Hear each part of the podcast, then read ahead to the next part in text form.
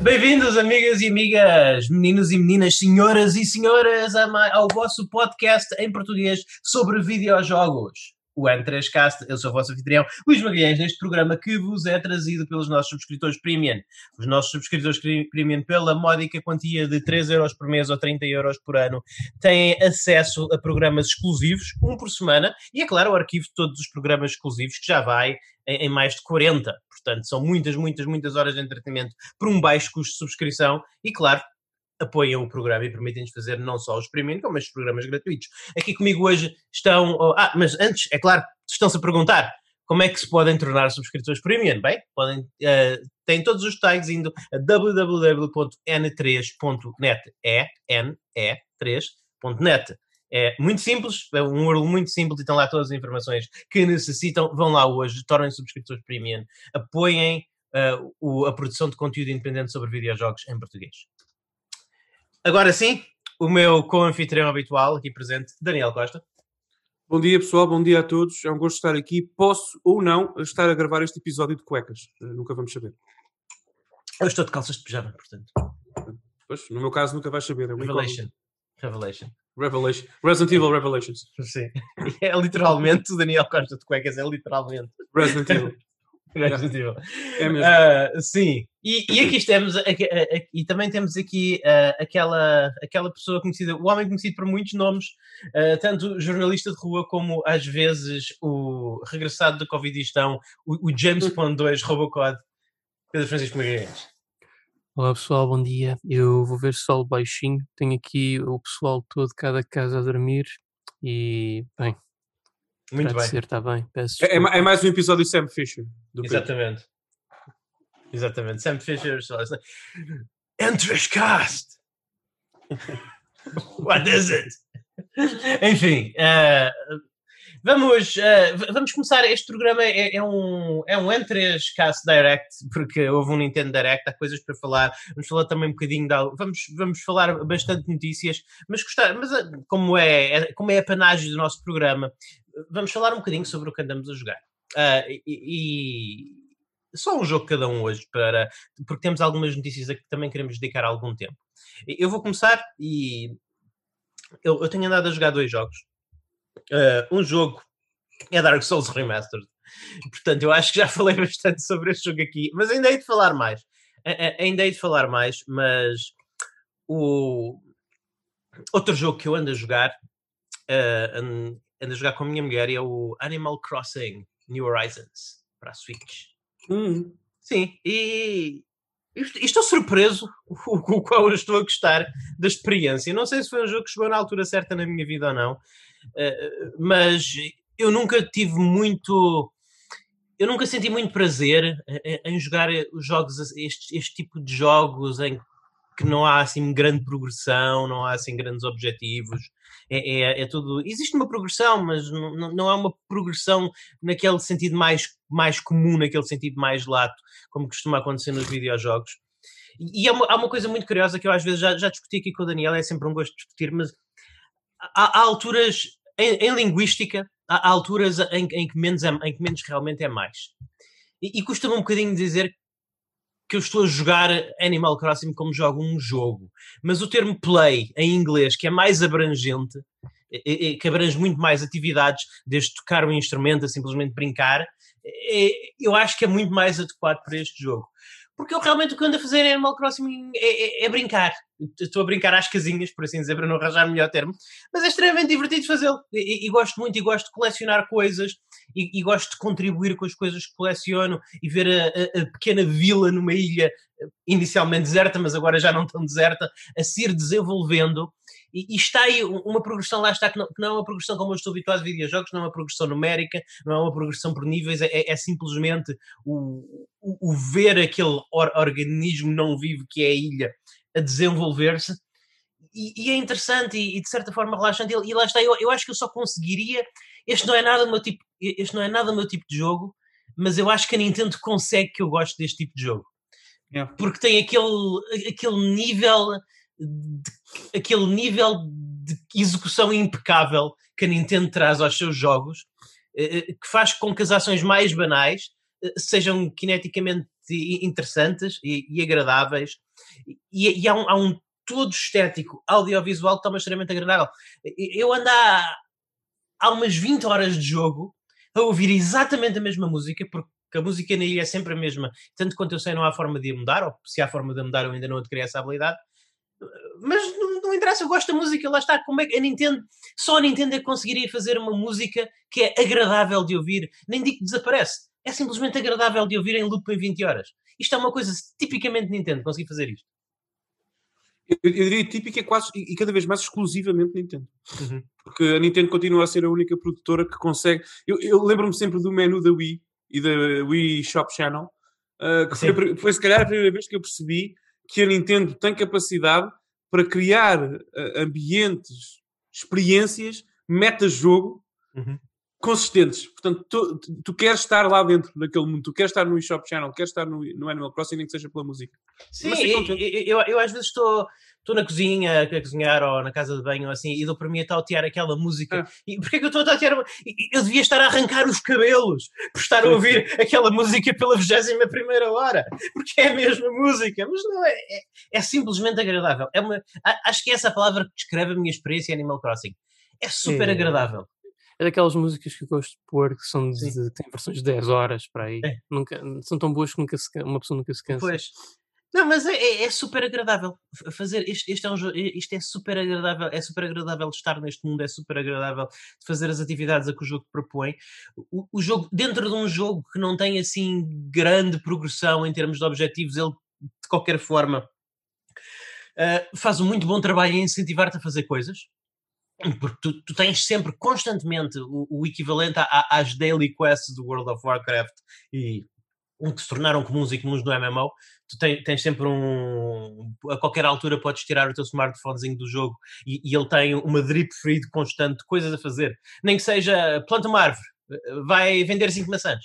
Coisas assim, pequenas micro quests que, que sempre com uma recompensazinha, claro, e, e que te dão que nunca, nunca te deixam, tu nunca tens, tu nunca podes dizer, ah, agora não sei o que é que é de fazer a seguir. Não, tens sempre qualquer coisa, seja uma coisa macro de acumular ou construir uma, uma certa quantidade de objetos, eh, eh, de objetos para, para ampliar a ilha, para construir, sei lá, um museu na ilha, ou construir casas para novos habitantes ou assim, seja micro, de, lá está, ir vender cinco maçãs para ganhares mais uns pontozinhos para poderes fazer redeem para um novo papel de parede, para, para melhorares a tua, a tua experiência estética ou a tua experiência audiovisual visual, há, há, ali sempre qualquer coisa para fazer. O que, me, o que me incomoda um bocadinho, mas só um bocadinho, é que lá está, eu não vejo aqui, eu não vejo aqui endgame, não vejo aqui, não vejo aqui end state, não sei, acho que isto Uh, não há nenhum crescendo, porque não é essa natureza, não há nenhum crescendo para um clímax, uh, porque é, lá está, é essa a natureza do jogo, é um jogo muito chill, muito relaxado,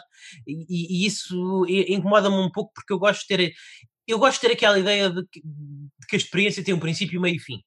Yeah. E, e, eu não estou a ver onde é que está o princípio, o meio e o fim do, do Animal Crossing, por enquanto estou a gostar muito, uh, mas uh, tenho assim, há, há aqui o, aquele bichinho em mim que é apaixonado por jogos com uma estrutura um bocado mais tradicional, uh, está sempre no background um, um bocadinho ligeiramente, ligeiramente incomodado.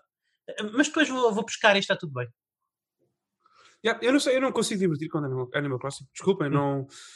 Ouçam, não vai ser uh, um gordo de cuecas no fim de semana de manhã que vos vai dizer que Animal Crossing não merece uh, a reputação que tem e que a Nintendo uhum. não merece o sucesso que tem tido com o jogo. Merece. Sim. Divertiu pessoas num, num, dos períodos mais negros das últimas décadas. Pá, Sim. fantástico. Aplaudo de pé. Agora, eu pessoalmente não consigo divertir a jogar. Não é por faltar a estrutura tradicional, é porque a estrutura existente não me diverte. É só isso. É uma declaração uhum. rápida uh, reservo-me o direito, como sempre, a mudar de opinião no futuro, porque eu estou sempre disponível a mudar de opinião sobre qualquer coisa, sobretudo sobre, sobre um jogo que não gosto, mas de momento, uhum. sempre que eu toco no Animal Crossing, e isto vai desde. Eu, eu, eu tenho alguns aqui, deve ter, o cartucho japonês da Nintendo 64, portanto vai do, do início Sim. ao fim, uh, que eu penso a mesma coisa, pá, ok, entendo o propósito, não é para mim e quero ir já para outro jogo, quero jogar outra coisa, quero estar aqui. Mas isso sou eu que, sou, que não tenho. O Daniel, o Daniel guarda o, Daniel guarda um, um, um, ligeiro ódio secreto a, esta série por ela ter uh, por ela ter se superposto à sua série de eleição Doshin the Giant. Epá, por acaso, eu gostava, eu gostava do Doshin the Giant, até porque tinha uma identidade visual um bocadinho, não é? Única. Singular. Sim. Ah, mas não, não sei, ah, pá, kudos. Luís. Estás a divertir-te, só isso importa. Sim, sim, sim. Só tenho uma coisa a dizer e depois quero ouvir o que o Pedro tem a dizer. Mas uma coisa que eu notei neste Animal Crossing, e, e lá está, eu, eu estou longe de ter um conhecimento enciclopédico sobre a série. Sim, sim. Falei muitos, muitos. Acho que o que eu joguei mais a seguir a este foi o, o, o, de, o de GameCube, que nunca saiu na Europa, eh, mas foi, acho que foi o primeiro Animal Crossing assim no Ocidente, saiu na América, enquanto que o da Nintendo 64 não saiu. Penso que é aí, penso que estou correto, não é, Eu penso, eu penso que o Animal Crossing da, GameCube saiu na Europa, deixa-me confirmar aqui. A sério? Eu, lembro-me que eu precisa, talvez tenha sido eu que tinha a versão NTSC, porque eu lembro-me que eu precisava de um cartucho específico para jogar isso, porque o meu Sim, era sim, importado. na altura do GameCube era, porque... Não, não, saiu. Está aqui. Está Sim, tudo não, bem, tudo lá. Sim, sim. O original para GameCube eu sei que saiu na Europa, mas foi numa fase muito mais tardia. Ah, posterior. Nintendo Ok, ok. Ok. Teve que ver coisas sobre os feriados e os dias de celebração Certo, que não certo. condiziam com muitos americanos. Ah, ok, nice. Bem, ma- mas, Mas de qualquer saiu, maneira, saiu. Eu, eu sinto que este jogo é um jogo que lá está, talvez por se passar numa ilha deserta, mas eh, eu, eu sinto que é um jogo menos expansivo. Eu, eu sinto que é um jogo. Eu sinto que, que estou mais limitado pelo cenário do que gostaria de estar. Parece-me um bocado pequeno demais. Aquele, aquele cenário principal em que depois podes visitar outras ilhas e ver outras coisas, e, e também sinto que ele depende um bocadinho das componentes online. Depende, este jogo vive também um bocadinho de tu teres amigos que podes ir visitar para adquirir as coisas, para, partilh- para trocarem coisas que são exclusivas das vossas ilhas eh, respectivas. Ah, mas sinto que o cenário é um bocadinho mais restritivo do que eu gostaria. Eu, acho que eu, lá está, eu reclamei no outro podcast do Assassin's Creed Valhalla ter um mapa grande demais, o que dilui um bocadinho a diversão. Eu acho que este é, é que isso é um bocadinho concentrado demais. Eu gostava que esta ilha fosse 20%, 30% maior. E é, e é mais ou menos isso que eu tenho, a- que eu tenho a dizer. Por agora. por agora. Ah, eu, eu tenho só uma pergunta que liga com o que tu estavas a, a falar, que é, e eu sei que não podemos perder muito tempo, mas o quão jogável é este jogo offline? para Hum, ermitas. É, é- é muito. É, Eu, não, eu ainda não usei a funcionalidade online porque eu não tenho amigos, Daniel Costa. Ah, claro, claro. Não, não e, e é, e é difícil porque tu te- tens que ser combinado. Exige, não, não é seamless, não é. Tu, ah, tu tens amigos, podes ir visitar as ilhas deles, eles têm que te enviar um convite, eles têm que estar online, etc. Portanto, Yeah, yeah, não, não é, é muito. É, é muito jogável offline. Eu até agora praticamente só joguei online. Aliás, eu exclusivamente só joguei offline. Exclusivamente só joguei offline. Já tentei ter algumas interações online, mas não funcionou. não, não funcionaram. Há uma coisa que tu podes fazer, mas é meramente estética, e aí sim foi isso que eu usei online, que é tu podes eh, fazer eh, upload da tua ilha para o mundo dos sonhos, para as pessoas poderem sonhar com ela, e tu podes sonhar com as ilhas dos outros. Isso basicamente significa que tu visitas, mas sem poder interagir. Ou seja, Portanto, resumindo, ah, uhum. sendo eu o teu único amigo, não te estando a jogar o jogo na Switch, tu não é desta que vais ver os meus nabos. não, não é dessa que eu vou ver os teus nomes. Pronto, é esse- se calhar é aqui o ponto forte que se tira desta. Sim, exatamente. Pedro, Sim, sim. Pedro, calado, como te costumas. Ah, eu gosto muito da estética destes jogos e eh, mesmo a atmosfera relaxante dos meus É. mas lá está. Ah, isto é o tipo de jogo que se calhar eu quando eu era mais novo, 10, 14 anos, faria sentido. Mas nos dias de hoje eu... A estrutura de jogo mesmo não funciona para mim. Ah, Para mim o jogo tem de, ser um, tem de ter um princípio, um meio, um fim, que é para eu despender o meu tempo. Porque para jogos deste género que nunca mais acabam, por muito que eu queira investir neles, epá, não são compatíveis com o meu estilo de vida. Peço imensa desculpa. Eu, eu, eu não sei se é, se é uma questão de compatibilidade ou não. Ah, ok, eu, não sei se é uma questão de compatibilidade ou não com o estilo de vida. Eu acho que tu, que tu e eu, Pedro, procuramos coisas diferentes num jogo, hoje em dia. Mas não quer dizer, como o Luís estava a explicar eh, há pouco, não quer dizer que o, seu- o jogo não tenha uma proposta mecânica interessante. Só que se calhar não é para nós. É Não, isso. não, e eu até digo mais, Daniel. Eu, eu, eu também, como jogador, eu também tenho. Não sei se isto é qualidade, se é um defeito que eu tenho como jogador, mas eu sou o tipo de pessoa que, tipo, eu, eu pessoalmente, eu não gosto prender-me, a não ser que eu realmente gosto muito, mas mesmo muito daquela experiência, eu não gosto de ficar muito tempo preso a um jogo quando eu termino. Tipo, eu gosto de seguir logo para a nova aventura. Aliás, eu até quando eu jogo um jogo, eu já estou a pensar, epá, qual será Ah, sim, mas isso, isso é comum, isso, isso é a ansiedade, isso é a ansiedade típica Sim. do jogador com um backlog grande. Mas então não- nunca Sim, sim, jogues sim, Animal sim, Crossing sim. nenhum, Pedro, porque o Animal Exatamente. Crossing é isso. É um jogo para te absorver, absorver a tua vida e a tua existência. Exatamente, exatamente, exatamente. E Eu estou a. Eu talvez pela primeira vez na, em, em muitos anos estou a conseguir largar, pôr essa ansiedade um bocadinho de parte graças ao Dark Souls. Há uma coisa para, para pôr no outro episódio. Mas Dark Souls cura, cura todos os males. É, é essa a conclusão. É essa a conclusão. É a panaceia. É a panaceia. Enfim, ah, Pedro, queres falar um bocadinho de alguma coisa que estejas a jogar? Ah, sim, sim, com certeza. Eu tive aqui na minha cruzada para tentar cobrir todos os jogos da Spiders. Ah, eu aventurei-me finalmente pelo Uma coisa primeiro- que eu sugeri ao Pedro e ainda não, não joguei um único. Esse está à frente. Eu Ah, comecei já com o primeiro jogo, desta vez é mesmo, mesmo da companhia deles, primeiro jogo, Uhum. o jogo de estreia da, da Spiders, que foi, que foi lançado para Xbox Live Arcade e PSN na PS3, foi o Fairy Legends of Avalon. Uhum. O que é que eu posso dizer deste jogo? Este jogo basicamente.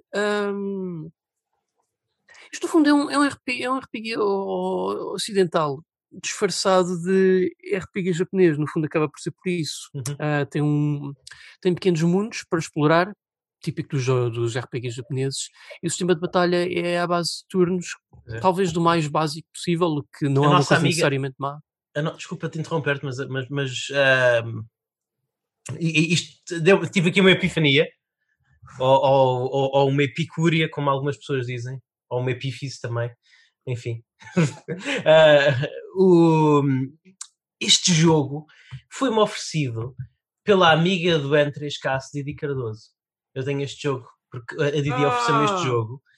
Ah, e, e nós temos que ter, ter- voltar a ter a Didi no programa. Isto, isto tem que Sim. acontecer. Isto tem que acontecer. Não percebo o que é que se passa comigo, que a Didi ainda não veio a nenhum programa na nova vida do N3Cast. Eu Marquem com ela. marquem nos vossos calendários, malta. Isto vai acontecer. Continua, Pedro, desculpa. Ah, Ah, e então, pronto, ah, não é uma coisa necessariamente má, um sistema de batalha tipo JRPG simples, porque, epá, é, lá está. Ah, foi como tu falas também com, com o Animal Crossing, sometimes less is more, o, o, o que é bom, o que é bom, às vezes só se piora as coisas a complicá-las. Ah, o, o que é que este jogo tem particularmente único que eu gosto? É que, epá, hum, ao contrário de muitos RPGs, onde estamos a caminhar a pé pelos mundos e explorar cada nook and cranny que eles têm, aqui os mundos são-nos apresentados como gigantescos ah, devido à perspectiva que assumimos dos nossos protagonistas. Neste caso, nós, o nosso ou a nossa protagonista é uma fada um, que pode, portanto, voar pelos mundos abertos em si, ah, e como é uma fada, é, é muito pequena. Portanto, tudo naturalmente parece gigante. Eu acho que os níveis em que isto, sei que posso chamar níveis, onde isto é mais realçado, este, Uhum. este gigantismo por parte dos mundos, é, por exemplo, quando visitamos uma, uma floresta, cujo hub world é basicamente uma árvore gigante só, com Uhum. algum terreno em volta, ah, acompanhado de animais, aranhas, baratas, isso que tem para aí mesmo tamanho da nossa fada, e também uma, uma caravela pirata, ah, que está ocupada por piratas fantasmas, também é muito grande e expansiva, até nos dá, dá para nós nos enfiarmos pelos buraquinhos que há lá partidos do barco, ah, e e dá para sentir uma grande, sentimos mesmo a pequenez da- das nossas personagens com isso. E, e, de certa forma eu acho engraçado porque eu acho que se nós explorássemos esses mundos como se fôssemos simples personagens humanas, eles eram pequeníssimos, Uhum. vastamente pequeníssimos. Portanto, é incrível como o facto de nós sermos fadas neste jogo amplia estes mundos automaticamente. É quase parece aqui como uma estratégia de budget disfarçada por parte dos devs, que é hum, ok, não temos budget para fazer níveis particularmente grandes. Portanto, nós vamos aqui antes Sim. tornar os nossos protagonistas pequeninos, que é para podermos usufruir o máximo possível dessa grandeza nos níveis. E eu acho isso interessante e único, até porque a, a perspectiva em si ah, é, é engraçado, porque eu consigo imaginar como é que aquilo tudo seria na perspectiva humana, é que realmente seria ah, uma coisa hum, vastamente inferior, menos impressionante, mas aqui ah, realmente é, impressiona e deixa muito lugar aberto para, não digo uma collectathon, mas para haver ali um maior gostinho em procurar arcas do Uhum. tesouro para abrir e outros segredos. Ah, também, de certa forma, faz com que os ambientes de jogo, tipo troncos, baldes de, de, de, de- lodo e isso, ah, tenham um bocadinho mais Uhum. detalhe do que é vulgar. Mas do ponto de vista mecânico, pronto, à semelhança de muitos RPGs aqui, pronto, há uma quest principal para cumprir em cada um dos mundos. Uhum. Uh, também Mas, há desculpa, subquests. Posso interromper-te só por um bocadinho, porque há uma coisa que não me sai da cabeça. Então, E, e eu quero, eu, eu, eu gostava de tornar estas conversas um bocadinho mais interativas. E, portanto, eu peço que me interrompam e, e- e que me interrompam mais vezes e, e também peço permissão para interromper mais vezes. Mas quando tu estás a falar do, do mundo em que o protagonista é pequeno e tudo o resto é gigante, aquilo que eu não consigo, que eu não consigo parar de pensar é eh, quando vais a esse barco pirata haverão inimigos que são caranguejos? por acaso não. Por Ah, acaso não. Que desperdício, de- que oportunidade desperdiçada. Eu sei, eu sei. Eu estou a ver onde tu queres chegar. Que oportunidade Ah, não combatemos contra. Inimigos caranguejos nem- gigantes, não. Eu já nem me lembro o que é que eram aquilo, mas, Ah, é mas há- há- com- combatemos contra mini piratas. Mini mini piratas parecem ruidores que eu me venha na memória. Ah, piratas fantasmas humanos. Uhum. ah, uma sirene e umas quantas, e umas, umas quantas ah, ah, sereias. E, e, e, se não estou engano, uma gaivota. Ok, vou até o boss final, claro. Por acaso não. Ah. Ah, e, um, e um peixe gigante. Um peixe Peixe gigante. zorro gigante, parece um monstro. Não, Queres dizer um peixe de normal tamanho, é o que tu queres dizer? Não, não, por acaso não é um peixe normal, não. Ah, Aquilo é mesmo um peixe mutante, parece. Ok, um peixe gigante. Portanto, duplamente gigante, porque as tuas personagens já são pequenas. Continua, por favor. Fala-nos do sistema de combate e, e, sobretudo, sendo um RPG, do sistema de evolução, por favor. Como é, como, é que, como é que tu sentes que estás a progredir? Como é que tu sentes que as tuas personagens estão a tornar mais fortes, melhores? Que acaba por ser esse o Ah, gozo, não é? Basi- Basicamente, sempre que fazemos level up, nós recebemos pontos para alocar à personagem. E essa alocação pode ser usada, por exemplo, ah, na nossa fada, podemos dar-lhe antenas, podemos lhe dar tipo orelhas de gato, podemos dar assim. ah, cada uma tem uma propriedade diferente. Tipo, uma ah, dá poderes de fogo, outra dá poderes de gelo. Ahm, há, há tatuagens também que conferem poderes diferentes à nossa personagem. Ah, não dá para, isto é um jogo que não dá para ter tudo. Tem que fazer uma seleção cuidada conforme o estilo de jogo do Ok. jogador, o que ah, é bom, é bom para um RPG, claro.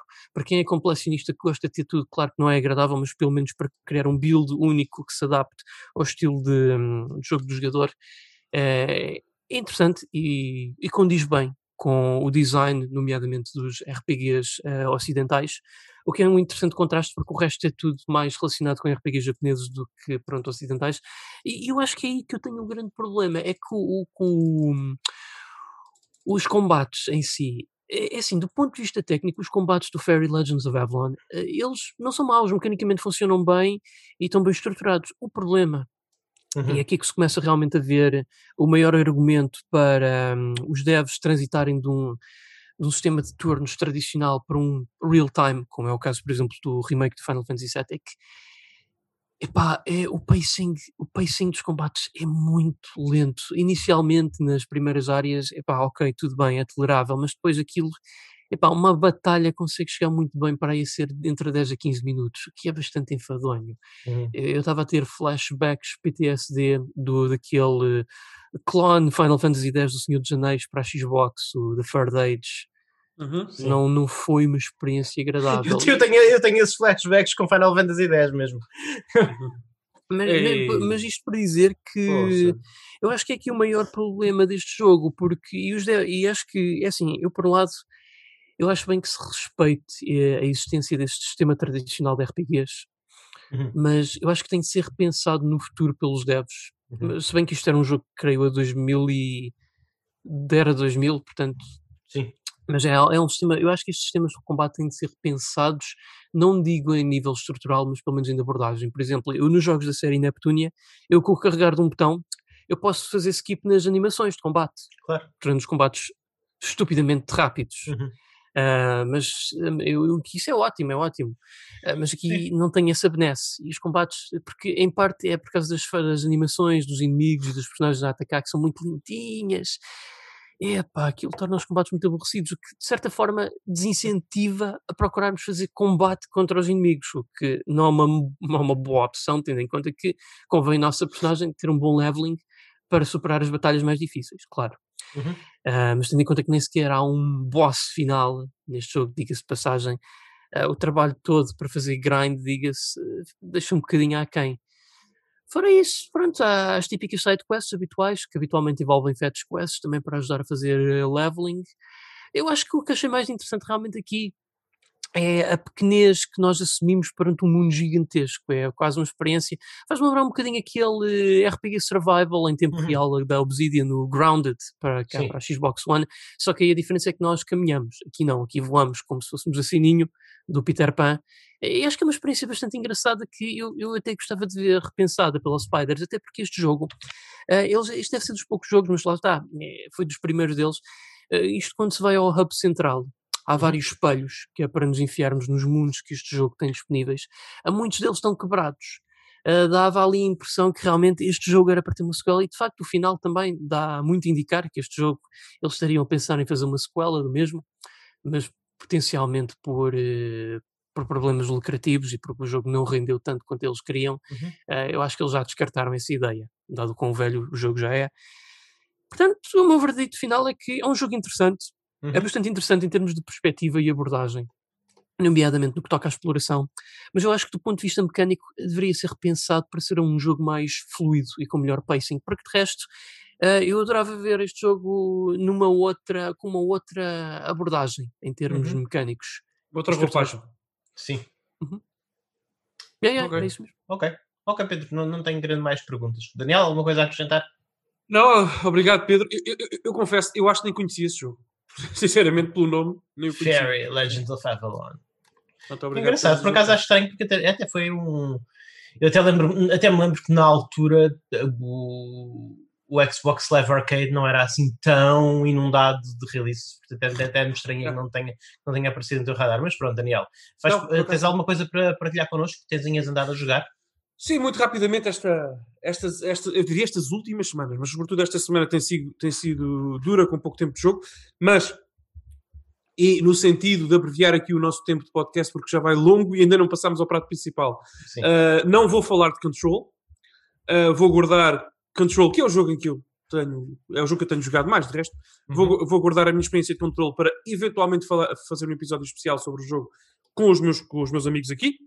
Uhum. Até porque eu acho que opiniões à parte, o jogo merece isso, pelo uhum. menos isso.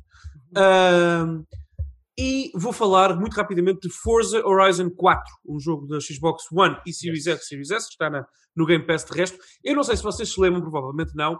Os, as pessoas que acompanham o N3Cast há mais tempo lembrar-se-ão uhum. que Forza Horizon 3 chegou a estar no meu pódio de jogos do ano, no, no ano em que saiu, não me lembro qual. Uh, eu lembro. Porque eu na altura fiquei mesmo. Uh, fiquei surpreso com aquele jogo, surpreendeu-me muito. Uh, e, é, e, lá está, é um jogo de um género que eu não habitualmente não costumo jogar, uh, mas era fantástico em tudo o que, o que se propunha a fazer. Este é melhor. Forza Horizon 4 é o melhor jogo de Forza que eu já joguei. Está a tornar-se rapidamente um dos meus jogos arcade, arcade de carros favorito. Uhum. Eclipsa coisa, coisas como Burnout Paradise, sem retirar mérito a esses, a esses títulos. Eu só prefiro este, uh, porque de facto é, é um jogo que permite. É uma coisa rara hoje em dia. É um jogo que permite que tu entres 15 minutos, minutos naquele mundo, 20 minutos naquele mundo aberto, uhum. e te divirtas e desligues o jogo e, e, sentes, sentes que aquela injeção de serotonina que nós às vezes precisamos quando estamos a jogar um jogo foi bem administrada e aplicada. Uh, portanto, divertiste-te, sentes-te, sentes que passaste um bom tempo ali, quer gastes 15 minutos a fazer, 10 minutos a fazer uma corrida, ou uma hora a explorar um bocadinho o mundo, a encontrar alguns segredos, ganhar mais carros, pontos, etc. Uh, é, um, é, um jogo arcade, é um jogo uhum. que não se importa com a física, tem pouca adesão à realidade, uhum. uh, ainda bem. pode, é um jogo em que tu podes estar a conduzir uma espécie de calhambeque e, e, e entrar numa missão onde tens que dar um salto de não sei quantos metros e o carro aterra perfeitamente em terra quando, quando termina o salto. Portanto, é um jogo, é um jogo arcade. Uh, isso é fantástico. É um jogo lindíssimo na Series X. Lindíssimo de morrer. Uh, o, o, motor de luz aqui é extraordinário. Uhum. E uh, pela primeira vez num jogo do género, e na, na, série Forza Horizon, tu tens as quatro estações incluídas no jogo. Uh, as estações vão mudando organicamente conforme o tempo passa. É e tu podes, por exemplo, hum. quando crias corridas para desafiar amigos teus ou para ou participas em corridas específicas que estão espalhadas pelo mundo, eh, elas podem eh, decorrer durante eh, uma, uma, uma estação que não, é, que não é aquela onde se passa a história, aquela onde estás a, conduzir no mundo aberto. Portanto, a estação pode mudar de um momento para o outro só para uma corrida. uh, e isso injeta também alguma diversidade Uhum. uh, visual, até muito importante neste tipo de jogos, porque o Forza Horizon 3 era excelente, passava-se na Austrália, o 4 passa-se em Inglaterra, Sim. mas no For- Forza Horizon 3 o que aconteceu, e depois acabei por largar o jogo, joguei bastante, adorei, como sabem, uh, mas depois o jogo torna-se um bocadinho até visualmente repetitivo, aquilo é quase sempre a mesma coisa. Uh, e este nunca é. Uhum. Literalmente, eu posso começar o jogo a jogar às 3 da tarde e quando forem 5 da tarde já tive visualmente estímulos completamente diferentes. Estive, tive com um jeep atolhado no meio da neve, uh, tive com um calhambeque a dar um salto no outono com as, com as, flores- uh, as, uh, as folhas a caírem uh, no capô, enfim. Portanto, Uhum. é, é- é um jogo lindíssimo, hiper acessível. Pessoal, e a carregar no RT para, para acelerar, no LT para, para abrandar e andar muito rápido e ganhar corridas. Força- Oh, é- yes. é- é- não, não, é é um jogo muito, muito, muito bem executado. Para dizer-vos mais sobre ele, teria, ter- precisava, precisaria de mais tempo Uhum. para explicar mais a fundo, mas esta, esta, esta é, o- é o- é o- é a nota inicial eu quero deixar. Experimenta, está Mas no Game também Pass. eh, não percebo e, e talvez venha a experimentar porque eu gosto de um bom, de um bom arcade racer. Eu, por acaso não, não, não falei, mas falarei num programa mais adiante que eu também tenho andado a jogar um arcade racer radicalmente diferente daquele que tu estás andado, a dar a jogar, Daniel. É na Switch e, e- não é Mario Kart 8. Eh, é, tenho andado a jogar. eh, Tenho andado a Ninguém é jogar. perfeito. tenho andado a jogar. o- o- mas, mas eu. Não, eu sou. Neste caso, eu sou. Ah, sim, Daniel tu és perfeito. sim. porque eu tenho andado a jogar e, eh, Sega Ages Virtua Racing. Então, eh, retiro o que disse, és perfeito. Pronto, exatamente. obrigado, obrigado, obrigado sim. por termos, termos chegado a entendimento Sim, sim, ne- sim, neste ponto. Eh, e houve- Estava a pensar na música a, desse a jogo questão- ontem. a- a coisa, a coisa triste, a coisa triste barra alegre dos arcade racers é que também há, há um limite do comentário que pode ser feito sobre um arcade racer. Eh, eh, Porque há, há- há jogos, há jogos que falam por si, não é? Há, jogos que simplesmente, que simplesmente dão gosto de jogar. E eu acho que, eu acho que o arcade racer é um, é um dos géneros em que isso é mais, em que isso é mais, em que isso é mais patente. E, e claro que é, é fantástico que haja variedade de cenários, variedade de pistas, variedade de tempos, variedades de luminosidade, mas é, é como tu dizes, a coisa que há a dizer acerca de um, de um arcade racer é, é, é se divertes carregando no R2 a fundo e depois ocasionalmente travando. É isso que esses jogos são. É, eu acho que num bom arcade racer a diferença entre um jogador mediano e o melhor jogador que já viveu, o melhor jogador do mundo, tem sempre que ser uma diferença muito fina. É. Uh, Porque tu tens que ter, a acessibilidade tem que ser muito grande e tu tens que, tu como jogador, como iniciante, tens que entender imediatamente a proposta mecânica do jogo. Uh, E como controlar os carros e tudo mais. Se, não, se isso não acontecer, já não é bem um arcade racer, é quase um simulador ou um simulador disfarçado de outra coisa. E aqui lá está, é o que o Luís disse, junta isso, o que o Luís acabou de explicar, junta isso a um mundo aberto absolutamente funcional eh, e, bem, e bem construído. Portanto, não, não, não há mais nada que se possa pedir. Eu devo dizer que, à semelhança de, de um outro Forza que tu abordaste, Daniel, creio que foi no- na, na nossa vida anterior do N3, Sim, que sim, acho, acho que foi. o 4. Epá, este jogo é tão lindo que às vezes eu pudesse-me estacionar Isso o carro e ir ali fazer um piquenique àquele pinhal pelo qual estou a passar. É- É, o quão é lindo isso. este jogo. Mas é isso, Pedro. Tu sabes que normalmente, por exemplo, este jogo tem. Vá, vá lá, vamos falar do mini problema que o jogo tem. Um mini problema. Uhum. É que tu, quando abres o mapa, para escolher uma corrida para ir a seguir, um ponto de interesse qualquer no mapa, é muito Assassin's Creed. Tu tens muita informação, Uhum. muitos pontos a brilhar, muita coisa a explorar. Mas lá está. O que eu acabo por fazer nas meias horas, eu às vezes gasto meia hora neste jogo, não gasto mais, estou a jogar um bocadinho para, para descontrair e depois passo para o prato principal. Não, mas o que acontece muitas vezes, Pedro, é que eu nem escolho um ponto como waypoint, como objetivo para chegar lá. Não, ok, vejo, ok, eu nesta área tenho três ou quatro eventos disponíveis. Sim.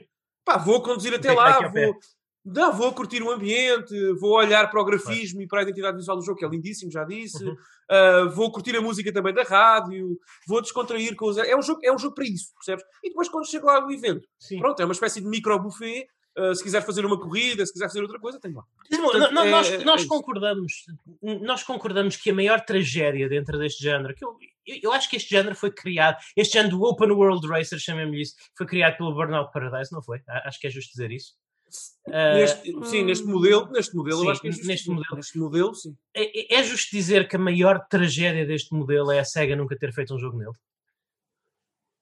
Sim, Sim, sim, sim. Eu diria que sim, por acaso. sim. Agora não estou a ver se o Sega A SEGA e atrevo-me a dizer também a Namco. Eu consigo vê-los a fazer, eu consigo imaginá-los fazer um Ridge Racer com este Yeah, modelo. yeah, eu, yeah. Sim. De acordo. Sim, sim, Yeah. sim. Sim. Sim, mas tu, na- tu na SEGA tinhas aquelas praias, aqueles céus azuis, aquelas Ah, florestas, sim, aquelas... sim. Eu mais, facilmente aquele- vejo, eu mais facilmente vejo um outrun neste género do que um Sega Rally. Mas Sim. sim, um outrun funcionaria bem. Yeah, sim, sim. Exatamente. Mas Enfim, tinha de ser nos anos 80. E tinha Pois. que ter a música original, senão é mau. Isso. claro. Bem, obrigado por trazer isto, Daniel. Certamente que irei experimentar na, na minha Series X. Uh, Vais gostar, vais gostar. Vamos, vamos, vamos andar um... va- Vamos, então, talvez, uh, cedo a palavra ao, ao jornalista de rua. Então, olha, pessoal, eu só quero é começar por dizer, e dentre as possibilidades que eu tenho com a minha família a dormir, eu só gostava de começar por dizer que este episódio do N3Cast Freemium já não vai ser PG-13. Já não vai. Opa. a pedido de um dos nossos leais ouvintes, antes de começar com a primeira notícia, que é mais um roundup do que uma notícia, ah, a pedido especial e encarecido dessa pessoa, eu quero começar por eh, dizer o seguinte: Sakurai vai para o caralho. Meu Deus, Nossa. o que é que aconteceu aqui? Temos que começar a pôr. a Vamos pôr, começar por. começar a pôr pips aqui. Pip. Temos mais um. Te- te- te- Temos, portanto, mais, uma personagem, mais um announcement de personagem de, de- de Super Smash Bros. que não é o Waluigi. Hashtag mute Pedro Magalhães. Nem é pelo facto de não ser o Aluigi, é porque, epá, é mais um espadachim. Neste caso, uma espadachim. É Mas mais um espadas- usuário de espada. Espadas são divertidas, Pedro. We like este swords. jogo tem demasiadas espadas. Tem demasiados We espadachins. like, we like swords. Eu, eu- eu- só para vos dar aqui um refresh, é que isto começou logo mal. Aliás, um 20 com qual eu, pelo menos, não tirar muito tempo disto, que eu sei que nós temos que acelerar o passo, mas. Acho que é menos interessante, mas é mais um, Pedro. É mais uma personagem. É não, não, não, não, não, não, não, não, não, que atenção, isto não é o menor dos problemas, não é, não é só o facto de ser personagem, os problemas ainda estão para vir, mas eu só vou começar não, não. por fazer aqui um preâmbulo rápido da situação. Como... Este é o título do episódio, os problemas ainda estão problemas ainda estão para vir. Compartilhado, com, compartilhado entre mim e o meu amigo, que vem-me à meia-noite perguntar-me Epá, possivelmente sou eu e o Pedro Magalhães é que vimos, mas o que é que foi esta merda, Pedro? Foda-se! Puta que pariu! Meu Deus, o Pedro hoje está, está realmente a, a usar o vernáculo com alguma raivinha, Pedro. Não, é o que está é. E, e eu perguntei-lhe, refere-te ao Direct? Sim, foi uma merda. Ponto 1. Um, mais os o Smash. Ele está mesmo a ler. Respondeu, está mesmo a ler. Isto é impressionante. Sim, sim. sim, essa merda começou logo mal. Foda-se. Exatamente. E eu, ponto 2. O Mario tem direito a uma coleção e a série Zelda não? E respondeu-me, ora, o Skyward Sword já se esperava, mas fico feliz porque não joguei na Wii. E eu, claro, pronto, eu, eu também concordo. Muita gente não jogou o Skyward Sword, mas isso foi, quem mais não jogou foi os americanos porque eles não gostam de mo- motion controls. Mas relativamente à personagem de- do, do Smash, eu respondi-lhe, epá, estava mesmo esperançoso que o Robotnik se tornasse jogável. É isso. Também eu, caralho. É fanfic. É fanfic. Já agora quero desejar. Ah, e já agora, Estava a comer o meu cereal porque me sentia um bocadinho mal. Eu quero desejar boa sorte ao Luís Magalhães na edição deste programa. E claro que também, eh, e partilhou também o meu desagrado em dizer que e acaba com a merda do Splatoon 3. Para que mais um? Eu sei, eu sei te responder a isso. Vamos começar, talvez. Talvez comecemos Vamos, por ver as notícias começar. uma a uma. Uma a uma. E eu, eu Mas sei por responder pessoal. O dia em que este direct foi, foi uma realidade não foi um dia feliz para mim e Não. para o meu grande amigo Carlos Duarte. Um abraço. Salty. Carlos. Um abraço, Carlos. Salty, um abraço, Carlos. Já eu acho que podemos dizer que podemos declarar que Pedro Magalhães não gostou deste direct. Eu acho que é justo fazer dizer salty. desde o início. Pedro, vamos, vamos passar pelas notícias. Bem, vamos, va- vamos lá, vamos lá, vamos lá, vamos lá. Não, vamos lá. Primeiro direct tem muito Então tempo. estou aqui a abrir o feed. Epá, peraí, isto não está-me a abrir o GBA. Oh meu Deus. Pessoal, antes de mais que isto está a querer tentar abrir eh, este roundup do Nintendo Direct que eu agora irei vos aqui eh, passar com as mãos, eh, foi-nos providenciado pelo site GBA Temp que, que, que, que, oh, é problemas da internet do meu lado. Eu não sei se foi providenciado, nós fomos basicamente lá buscar. É um bocadinho diferente. Sim, sim, basicamente. Mas sim, mas E ok. estamos a ter um grande problema. Já agora eu gosto porque- muito desse site, há muitos anos que. Ah, que sim, sim, sim. É, é muito fixe, é. Eu gosto muito deles também. Mas, queres que eh, eu comece, queres que eu comece a ler eh, e vais, E- vamos comentando enquanto Ah, tu sim, abres? sim. Eu vou Uhum. começar, eu vou começar a ler, Ok. já abriu, Daniel, mas Ok. obrigado. Ok. Não, não, força. Ah, portanto, começou com a revelação da Pyra do Xenoblade Chronicles 2 para o Smash Brothers, eh, assim como a sua transformação da Mifra. Sim. Eh, pronto, eh, eh, não- não- lá está, para mim não é facto de ser. Vamos parar, de, vamos falar de perder tempo de programa falando em personagens de Smash Brothers, por favor. Isto é tão desinteressante para mim e acho que para a maioria dos nossos ouvintes. É mais um, vocês têm um jogo que têm andado a jogar há três... Agora é a minha vez de fazer uma rant. Malta, cresçam e apareçam. Vocês têm um jogo que provavelmente estão a jogar há 3 anos e, e ainda é notícia para vocês e para a Nintendo também. Nintendo ainda é notícia uma personagem para um jogo com, sei lá, 45 personagens agora. Já chega, já chega. Tipo, eu quero que todas as personagens. Eu, eu não quero saber. Eu literalmente, literalmente não quero saber. Quem tem Super Smash Brothers e, e- e está neste momento excitado por ter uma nova personagem, seja ela qual for, parabéns para vocês. Eu não quero saber. É um jogo de há aqui 3 anos atrás ou 2 anos atrás. Tem 40 personagens. Volta e meia cá mais uma. Ok, chega, chega. Vamos, podemos falar de coisas que interessem, por favor, em vez de mais uma personagem pro rooster de, de, de- de um jogo que já tem tipo umas 200. Bem, um eu- ano e meio, eu- eu- eu- um ano e que- meio para isto. De- Deixa-me só dizer que o Luís Magalhães é um hater. Porque, Por esse- porque, porque o Smash Brothers Ultimate, eu já disse várias vezes, provavelmente é o meu jogo favorito da Switch. Nada no início desta geração e desta vida. Mas nada contra isso. Daniel. Poderá vir Não, a não, ser não. o meu. Poderá vir a Não, ser mas o meu também. Mas dizer. Mas, mas eu sei, mas atenção. Trata-se de um jogo tão importante para a comunidade e tornou-se um jogo importante para mim que eu amo de paixão, que de facto, é pá, pelo eu acho que cada personagem que é adicionado ao roster deve importar. Deve importar, deve ter um impacto, deve ter um peso, deve ter um, um interesse qualquer. E de facto, a única crítica que eu farei aqui, aliando-me de forma po- possivelmente mais suave uh, a, Pedro Magalhães, E Carlos é que- Duarte? e, e Carlos Duarte, agora um grande abraço, Carlos, uh, que, epá, de facto, há uma repetição. É muito repetitivo. É- é- é esta, uh, é mais um espadachim. É, é mais este género de combatente. é mais uma personagem também do círculo interno da Nintendo.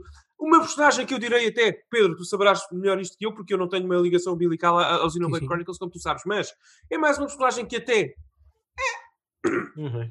não desperta, não desperta assim tantas paixões quanto isso. Isso é como se eu Não me tivesse é. a queixar Bem, eu, de, de- eu de- sei que. Isso é como eu se eu sei estivesse a que- queixar de na nova expansão de Destiny, uma das armas. eh, Destiny a, a cada, a cada season, a cada season tem três novos exóticos. Yeah. E é como se eu me tivesse a queixar de um deles ser uma handgun. Assim, ah, eu sei outra que. handgun em Destiny 2, meu Deus! Meu Deus, o jogo não tem já, já handguns que cheguem! Eu sei que quando serem os inevitáveis amigos da personagem, ou neste caso os personagens, vai certamente suscitar as paixões de muitos usuários do, do subreddit do Common Figurines. Não, mas esse- Jesus Christ, Luís Magalhães edita-me este, este episódio. Ah, mas, mas Pedro, ah, não, sinceramente, epá, eu acho que para vender season passes e para estimular a comunidade, mais do que um, um tipo diferente, mais aliás, desculpa, mais do que uma personagem diferente, uma personagem com mais peso, com mais interesse ge- genérico geral, se calhar um tipo de personagem diferente.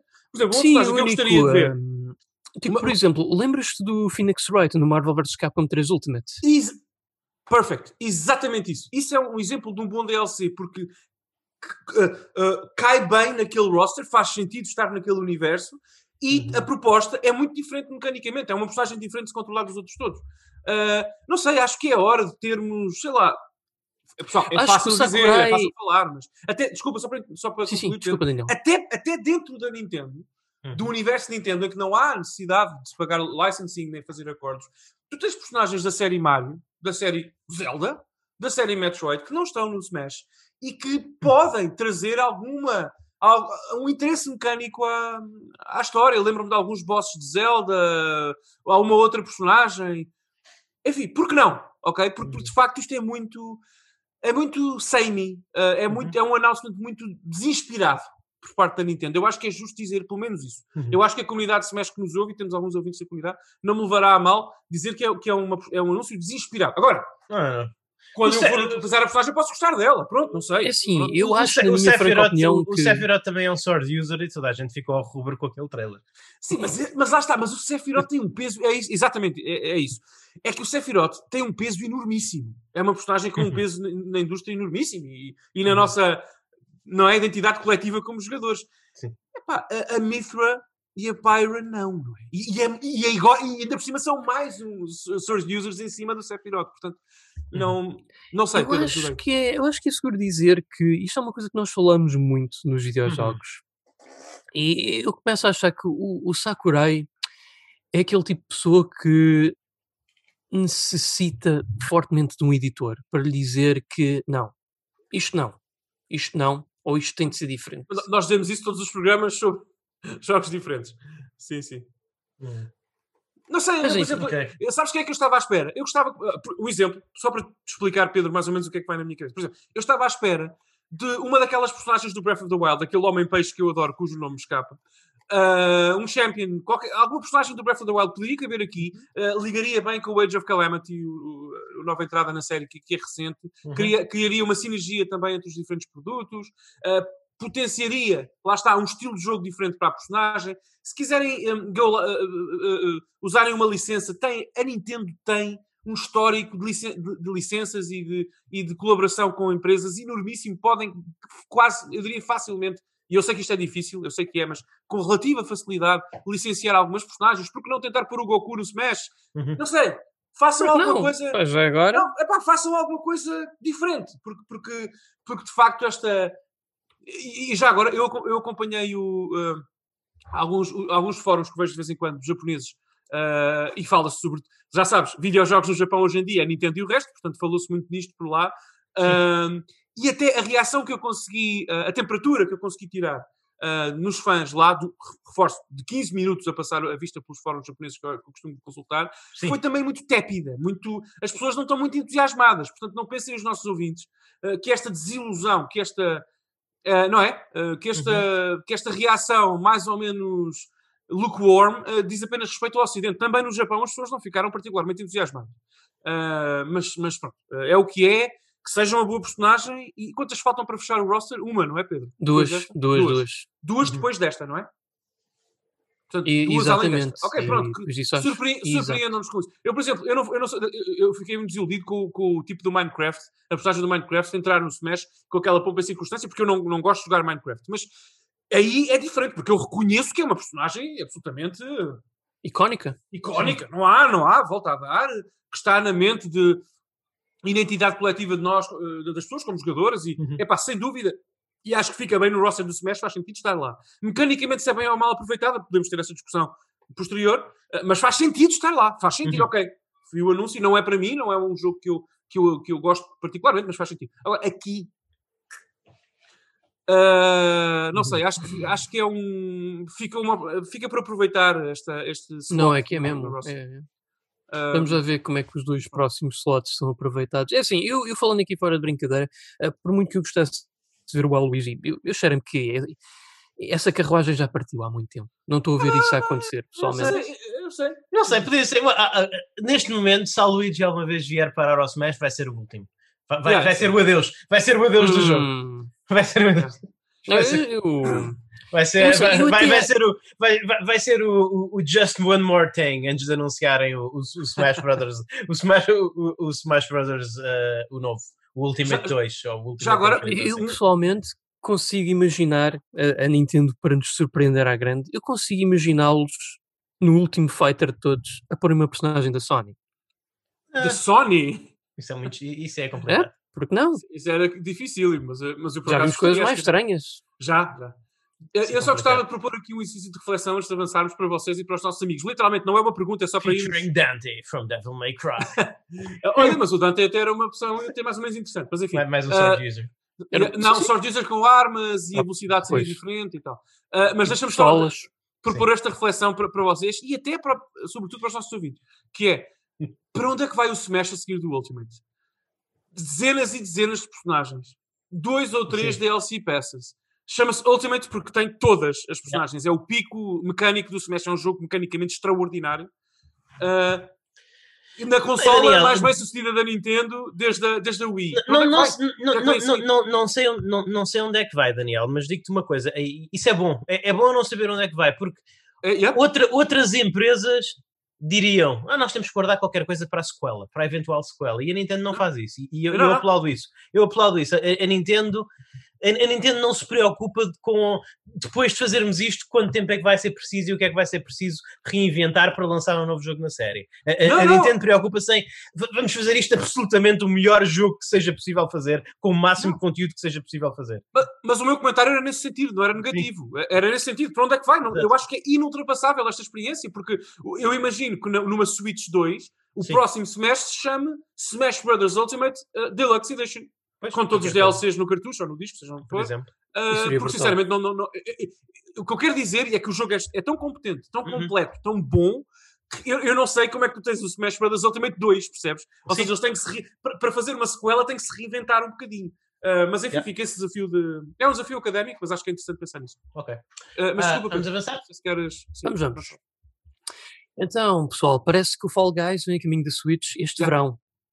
Ok. Yeah. E Xbox também, já agora. Parabéns. Parabéns. Ah, o Outer Wilds vai ter um port para a Switch, também Eu disponível tenho- eu este estava verão. curioso. Este jogo tem curiosidade neste jogo. Tem, tem séria curiosidade neste jogo. Não tive a oportunidade de o jogar. Não, muito Está dificilmente o comprarei. Pois é isso, exatamente era o que eu ia dizer. Vou, É. Muito dificilmente o comprarei quando o jogar, provável, quase de certeza que será no Game Pass, mas, Igual para mim. mas eu- eu ouvi falar boas coisas. Ah, também foi anunciado que vão ser localizados os dois jogos da série Famicom Detective Club da Switch cá para o Ocidente e serão lançados no dia 14 de maio. Até estão disponíveis já para pre-order na eShop. Ok, eu não conheço nada sobre este jogo. São tipo visual novels de mistério e terror. Ok. Ah, É, sim, sim, sim. Isso é, é um remake do, do, do jogo antigo que, eh, que era, eh, era muito pioneiro na forma de escrever, na escrita que tinha, no guião Uhum. que trazia. Ah, e é um jogo que eu estranhei ver porque é um jogo quase exclusivo para o mercado japonês. Não tem nome Uhum. cá, não tem, não tem. As pessoas não o conhecem cá. Ah, mas mas é, é ótimo e acho que o Luís Magalhães vai, vai gostar bastante deste jogo até. Vai ser uma surpresa ótima para ti. Talvez, Ah, talvez. porque são, não pensem nisto numa visual, isto não é bem uma visual novel E- tradicional. Eu, eu estou à espera de É. um que, que eu acho que também vai ser lançado no Ocidente, que é o The Great Ace Attorney, pelo menos segundo os leaks Ah. da Capcom. Mas só para concluir, este, este Fa- eh, eh, Famicom Club não é. portanto, isto não são jogos tradicionais, não são visual novels tradicionais, em carregar A para avançar Uhum. e eh, aquilo tem, tem mesmo. Tem interação com o cenário, tem mesmo, é, é mesmo uma história, não é terror, é um crime drama, não é? Uhum. Sim, sim. Ah, e, e- e realmente acho que Sim. as pessoas vão possivelmente gostar. Agora, hoje em dia, tem que- eles, eles têm que fazer também algumas alterações ao, ao guião, senão vai estar um bocadinho dated também. que Já, Uhum. já... Mas, mas na altura foi, foi muito. Yeah, muito bem recebido, muito. muito Revolucionário. é, muito, mais ou menos. Eu, eu estava, estava, estava a tentar evitar essa palavra, mas foi, foi importante. Foi importante. Foi Foi, importante, importante. é isso, foi isso, importante. Foi importante. Foi importante para, para a escrita e para o texto que, que tu vias eh, enquanto jogavas, porque na altura, como tu sabes, Pedro, até no, no próprio Japão, as pessoas compravam jogos para carregar no ar e saltar. Ah, pois é. Não, é- não era bem para ter um, um drama que- de crime Exatamente. no ecrã a oi- a 8 bits, não é? Ahm, mas, mas isto, isto foi uma boa surpresa. Espero que, que a série se consiga reinventar, reinventando o conceito original. Ok. A seguir. Depois, ah, pronto. Ah, Samurai Warriors 5 foi anunciado. Vai ser lançado no, no verão. Ok. É, Yeah. ok. Ma- Mais É um um- museu.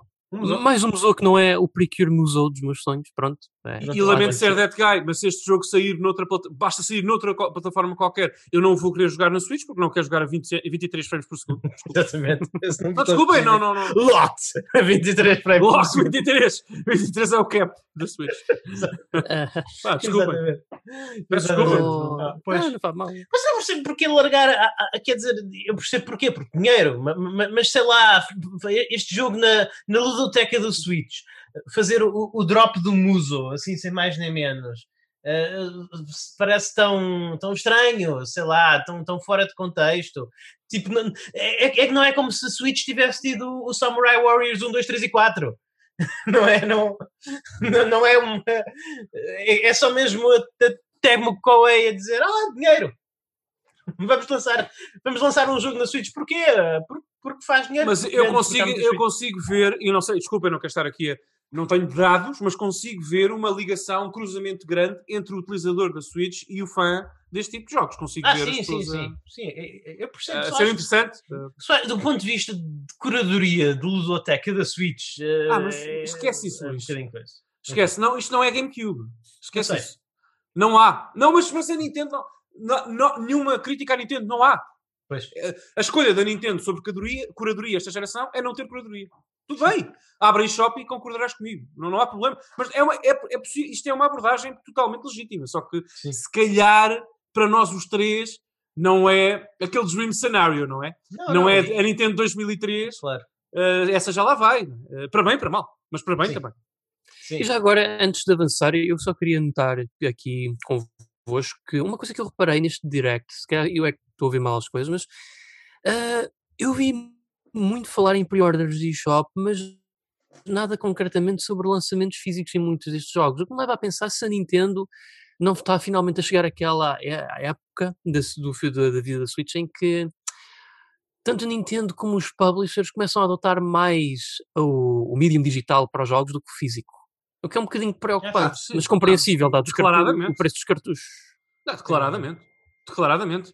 Ah, por exemplo, a Nintendo este ano, 2020, vendeu muitos cartuchos no Japão, porque as pessoas gostam de comprar cartuchos lá do Animal Crossing e tudo mais, mas já começa a ser mais uma editora que tem mais ah, ganhos no digital do que no físico, porque talvez a única resistente em que, em que, o ah, ah, os ganhos são mais ou menos equilibrados entre um e outro, mas já são equilibrados e essa é a notícia que importa. É que, é que a eShop realmente não é Exa- hipótese. e- Pedro, e- sim. e- Exatamente. E, a, e atenção, a Switch, eu gosto muito de ter a minha coleção de Switch, gosto muito de ter os meus cartuchos de Switch, mas, sejamos francos, malta, trocar de jogos na Switch é uma pain.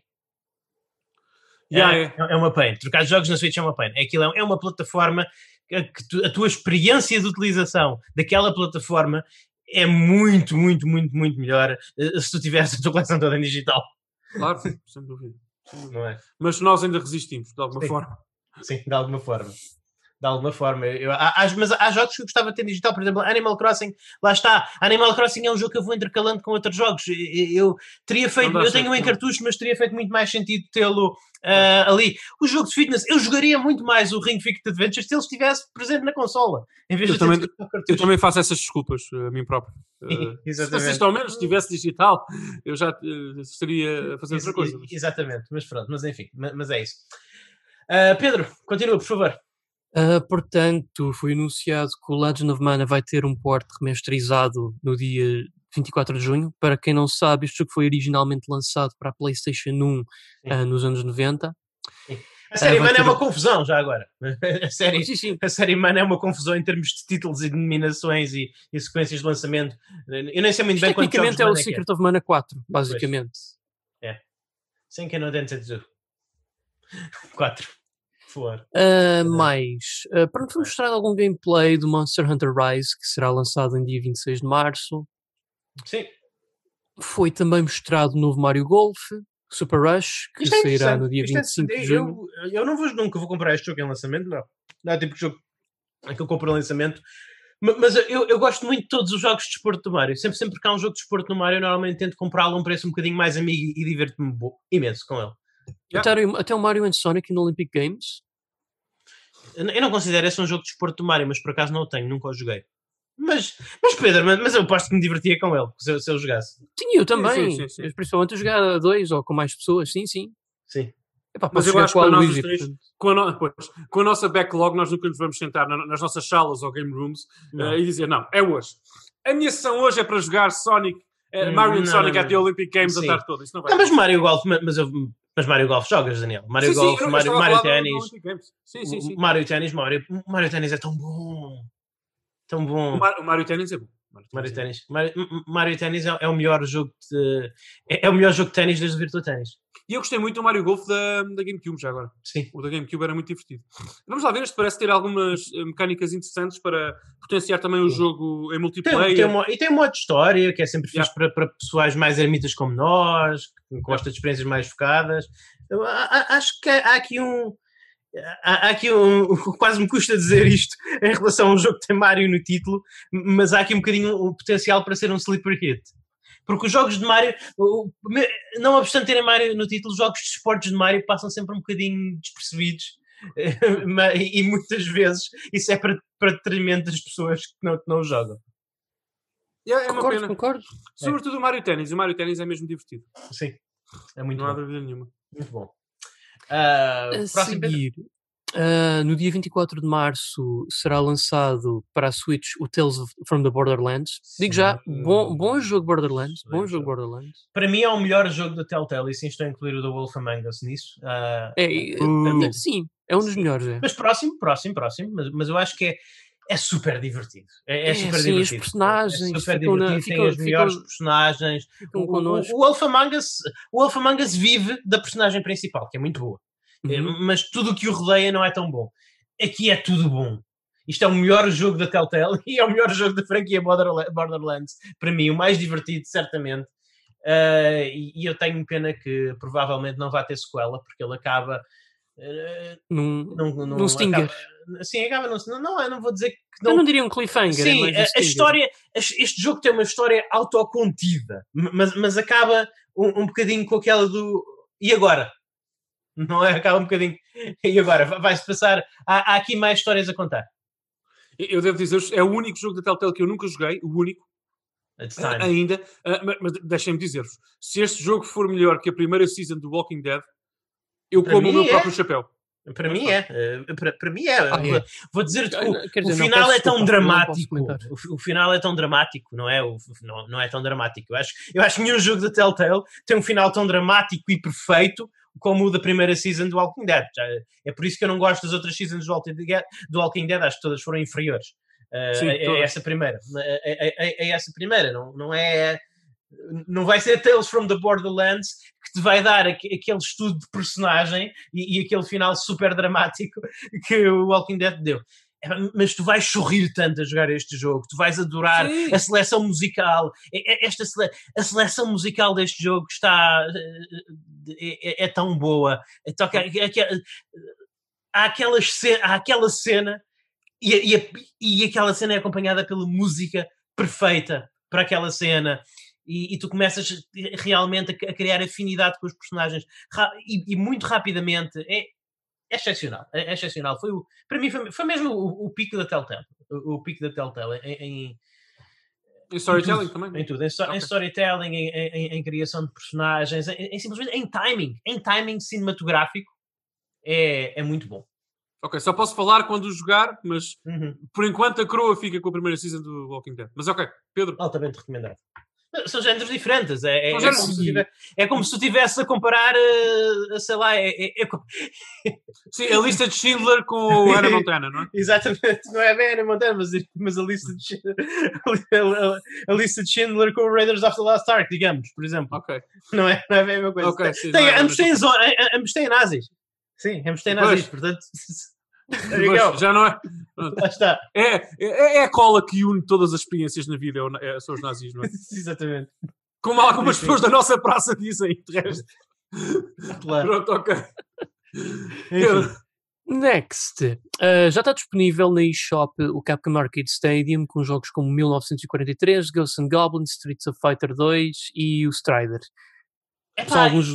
Bah, eu, eu, adoro isto, só que eu queria isto num cartucho. Pois, não me importava, só... nem, nem importava de pagar, nem, nem importava de pagar um bocadinho mais caro, porque são muitos jogos. Não, mas, mas é uma oportunidade, é uma oportunidade desperdiçada para não incluir alguns dos fighters mais obscuros, como por exemplo Cyberbots, Darkstalkers, Rival Schools, Rival Schools, pessoal, ah, também. Não. Isto é, é, não, não, isto, isto é, um, é um modelo de negócio mobile na, na Switch. Sim. Pronto. É, é, exato. É, é, o, é, o, chamado modelo piecemeal. Pronto. é, é, não sei, não, desculpem, isto não isto tem que estar num cartucho ou Sim. eu devo uhum. poder pagar Acho... 10 ou 15 euros para ter a experiência toda, desculpa. Pois. Porque, já agora explicando aos nossos ouvintes, Pedro, se quiser explicar como funciona o modelo, como é que as pessoas podem adquirir cada um dos jogos de coleção. Uh, é através de packs de DLC, basicamente isto a pessoa compra, portanto, o pack inicial que traz estes jogos, o 1943, o Strider, o Street Sim. Fighter 2 e o Ghost E alguns são grátis, já, já agora. Sim, sim Há, é, alguns é verdade. são grátis. Acho que o 1943, por exemplo, é grátis, pelo menos sei que esse é. Mas depois, se a pessoa quiser mais na coleção, tem que comprar packs de DLC individuais trazem uhum. para aí quatro jogos cada, acho eu, e que é, vão sendo lançados a conta gotas. Sim. Para, para, para a época isso não pode acontecer. Não. Desculpa. E, e já agora, algumas perguntas que eu tenho. Tenho algumas perguntas acerca disto. Uh, isto, em primeiro lugar, os jogos em que faz sentido suportam modo Tata na Switch, porque isso é interessante. Sim, sim, eu acho que sim. Ah, acho que sim, pelo menos 1943 eu tenho ideia que sim. Ótimo. E também tens aquelas, aquelas benesses como também Save State, Rewind. Podes tornar um jogo mais rápido ou mais lento se quiseres também. Pois é. Pá, lá está. Uh, isto podemos dizer, podemos dizer que, a, que a, SEGA não é muito boa, não é tão boa em negócio como a Capcom, o que é, o, o que é um dado histórico e adquirido, não é? É verdade, basta, basta olhar os financials a cada um. Mas sabem uma coisa, a SEGA, quando a SEGA faz isso, a SEGA lança um cartucho com 40 jogos e pronto. Já, esquece. E isso é, isso é fantástico. Isso é fantástico. Falta isto aqui. Falta isto aqui. Falta eu ter um, um pacote de 40 jogos que representem uma, uma fatia gostosa da, da história da Capcom, em vez de ter que ser assim a conta-gotas. Eu, eu, sei que parece muito, pessoal, parece, parece que eu estou a ser pincuinhas, parece que eu estou a dizer, não estamos lixos, mas tens ali o jogo, tu compras os que queres, não tens de estar a pagar por jogos que não queres. Sim, mas não é, é diferente. Bem assim, mas é, é? diferente. Que... É, é, diferente. Pois, sabem? É, é, lá está. Há, há, qualquer coisa, mesmo em digital, há qualquer coisa em, em, pagar uma vez e ter um pacote completo. Yeah.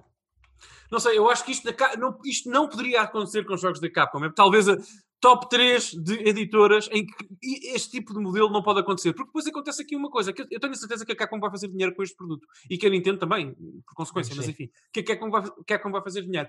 Mas o problema não é esse.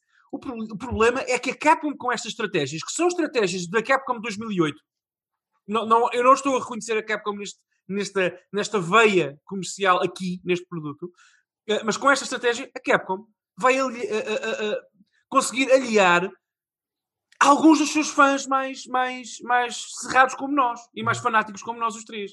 Porque, lá está, se, se, se a Capcom pode conseguir fazer com que algumas pessoas comprem só os jogos que querem e, e tornando o produto um bocadinho mais barato e acessível nesse sentido e ganha mais dinheiro por aí, pode, acredito que sim.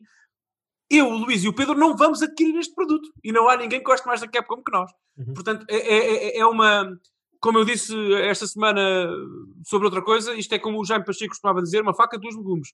Portanto, é, é, é, é, literalmente um problema. E, e, eu, não concordo, eu não vou adquirir o produto, nem nenhum DLC pack, como o Pedro explicou, porque não faz sentido para mim. Não faz, não, não, não faz sentido, uh, uhum. como consumidor, fazer isso. Espero por um cartucho com tudo lá dentro daqui a dois anos, quem sabe. Já sei como é que. Nós sabemos como é que isto vai ser.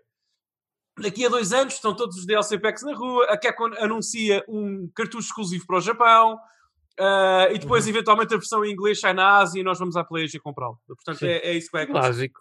Basicamente é isso que vai acontecer. Provavelmente, provavelmente. Esperemos que sim. Deus te ouça. Ou oh, na falta de Deus da Capcom, pelo menos. Oh, pois também.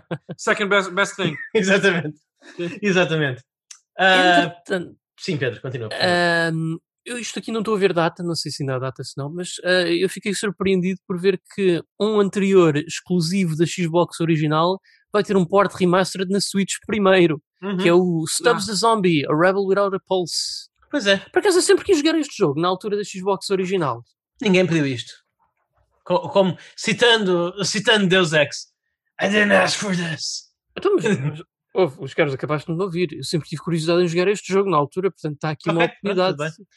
a, a, oportunidade perdida é, é, é, aquilo que eu e o Daniel falamos muito. Uma, uma, daquelas circunstâncias em que nós concordamos um com o outro, em quase em pleno. A oportunidade perdida aqui é da Microsoft. Uh, Microsoft, porquê? Isto saiu, foi um jogo de lançamento da vossa Xbox original. Porque é que isto é que devia ser, isto é que devia ser um jogo de Game Pass. Sido, Desculpa, de lançamento penso de lançamento não, não, desculpa. Não, não, não foi. Foi final Xbox original. Exclusivo. exclusivo. Isto, é que devia, isto é que devia ser um jogo de Game Pass. O, ah. uma, aqui tá, olhem, olhem uma, uma, fatia da história Xbox. Uma fatia da história Xbox. Aqui remasterizado para vocês, uh, utilizadores de Game Pass. É que devia ser exclusivo, é isso mesmo. Sim. Não, não apenas estar na Xbox, mas ser exclusivo. Sim, exatamente. Uh, é, é, uma pena, não sei. É muito estranho. É, é, é uma pena. Mas ainda bem que o jogo. Eu, por acaso, não sei, vocês gostam deste jogo? Eu não, não, na altura não, eu, não, eu, não tenho grande curiosidade. Okay. Mas pronto, mas é bom que existe. É bom, ótimo. Sim, sim. É. Sim, aliás, é uma trend que eu gostaria de comentar. Talvez seja. Vamos ter uh, mais para a frente notícias de mais remasters.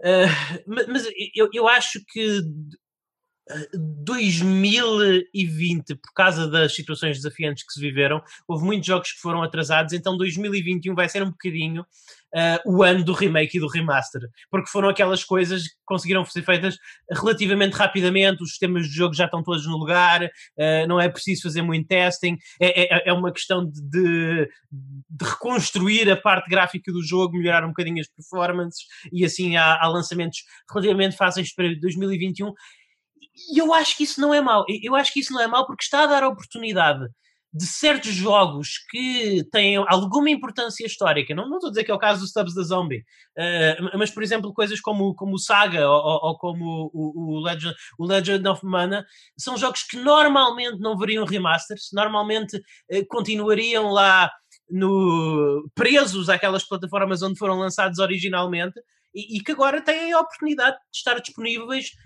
em formatos que vão ser muito mais largamente, que não só são já mais largamente disseminados, mas também no futuro vão ser muito mais. Uh, eu partilhei no nosso grupo um, um, pequeno meme sobre da Nintendo, em que a Nintendo estava, em que a Nintendo era representada por um boneco tipo troll a dizer malta, por favor, não usem emuladores, isso faz-nos perder dinheiro. E, e, uh, e, e, o gamer estava a responder. então, mas eu quero jogar o jogo XYZ que tu já não vendes e também já nem sequer vendes o hardware em que eu posso jogar esse jogo. Portanto, se eu não usar emulador, eu vou comprar em segunda mão e tu vais perder dinheiro na mesma, não é? E, e é um bocadinho isso. Há, há, eu estou a gostar de ver esta trend de remakes e remasters, não só daqueles jogos mais óbvios. Por exemplo, eu sempre achei que era um bocadinho inútil ter um remaster do The Last of Us porque visto que este jogo saiu na PlayStation 3 e, e, e passado tipo seis meses ou um ano, um ano. Estava, estava um ano, estava a ser lançado da PlayStation 4. Não, não foi um ano, foi menos, foi menos. Exatamente, menos Acho de um ano. Saiu no verão de 2013 e depois saiu para aí Exa Exatamente.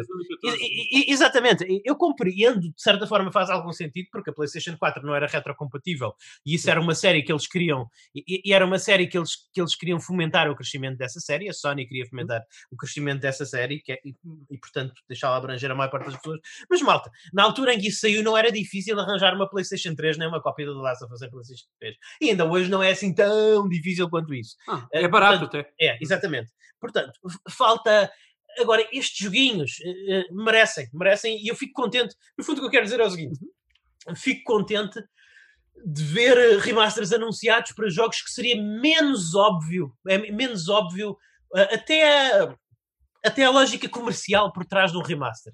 Porque o, o, o, Legend of Mana não vai fazer milhões e milhões de dólares à Square Enix. Vai dar-lhes um dinheirinho.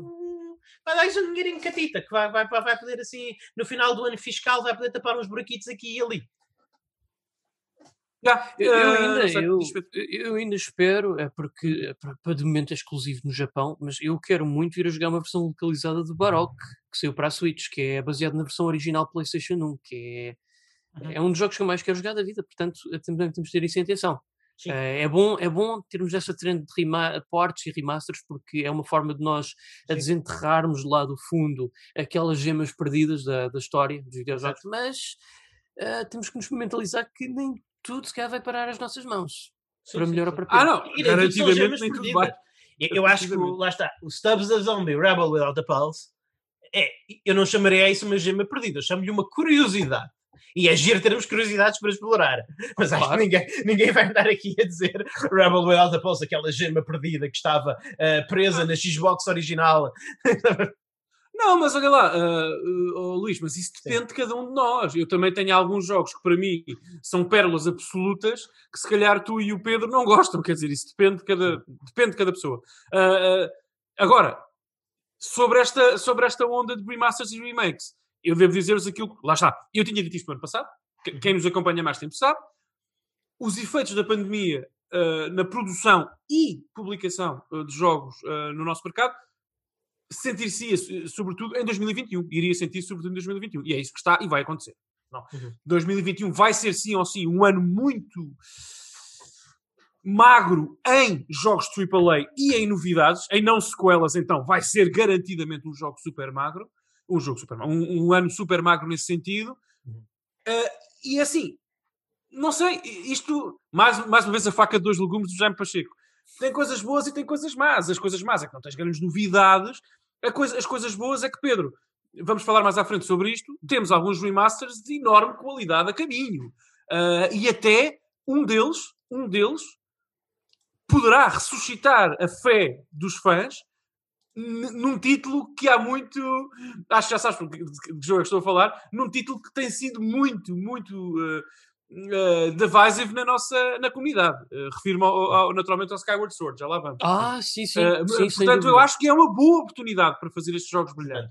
Agora, eu olho para, para o plano da Nintendo e vejo Pokémon Snap até ao fim do ano, até pelo menos no que nós saibamos, não é? Pokémon vejo Pokémon Snap, Snap, vejo o Skyward Sword, vejo mais isto, ve- vejo mais remakes, mais remasters, quer dizer. É, é, é o que é. Pedro, vamos avançar, se calhar, também não Vamos, temos muito vamos. tempo neste. Vamos. Sim, sim. Ah, pronto, já foi revelada a data de lançamento para No More Heroes 3, que será sim. 27 de agosto. Sim. Fantástico. Nice. Yeah, Ah, amém. foi revelado um jogo que irá Há, ser há lançado em... remasters do 1 e do 2 ou é só do 1? Ah, ah para, para só na eShop. Só na eShop. Só na eShop, não é físico. Nem no Japão. Não. Nem Não. no Japão. Hum. Pena. Portanto, podes, podes fechar a Play Edge, Luís. Não. Não, não. Eu não sei se este é, é- sei lá. No More Heroes encaixa-se naquela categoria de eu fiquei contente de o ter jogado, mas eu não sinto a necessidade de voltar a passar por aquela experiência. O 1 eu adoro, o 2 gosto menos. Confesso isso. Não Acho sei. que o 2 perdeu um bocadinho o foco. Uhum. Mas o 3 parece muito interessante, Eu adoro, Daniel, adoro- mais do que adoro, não é adoraste?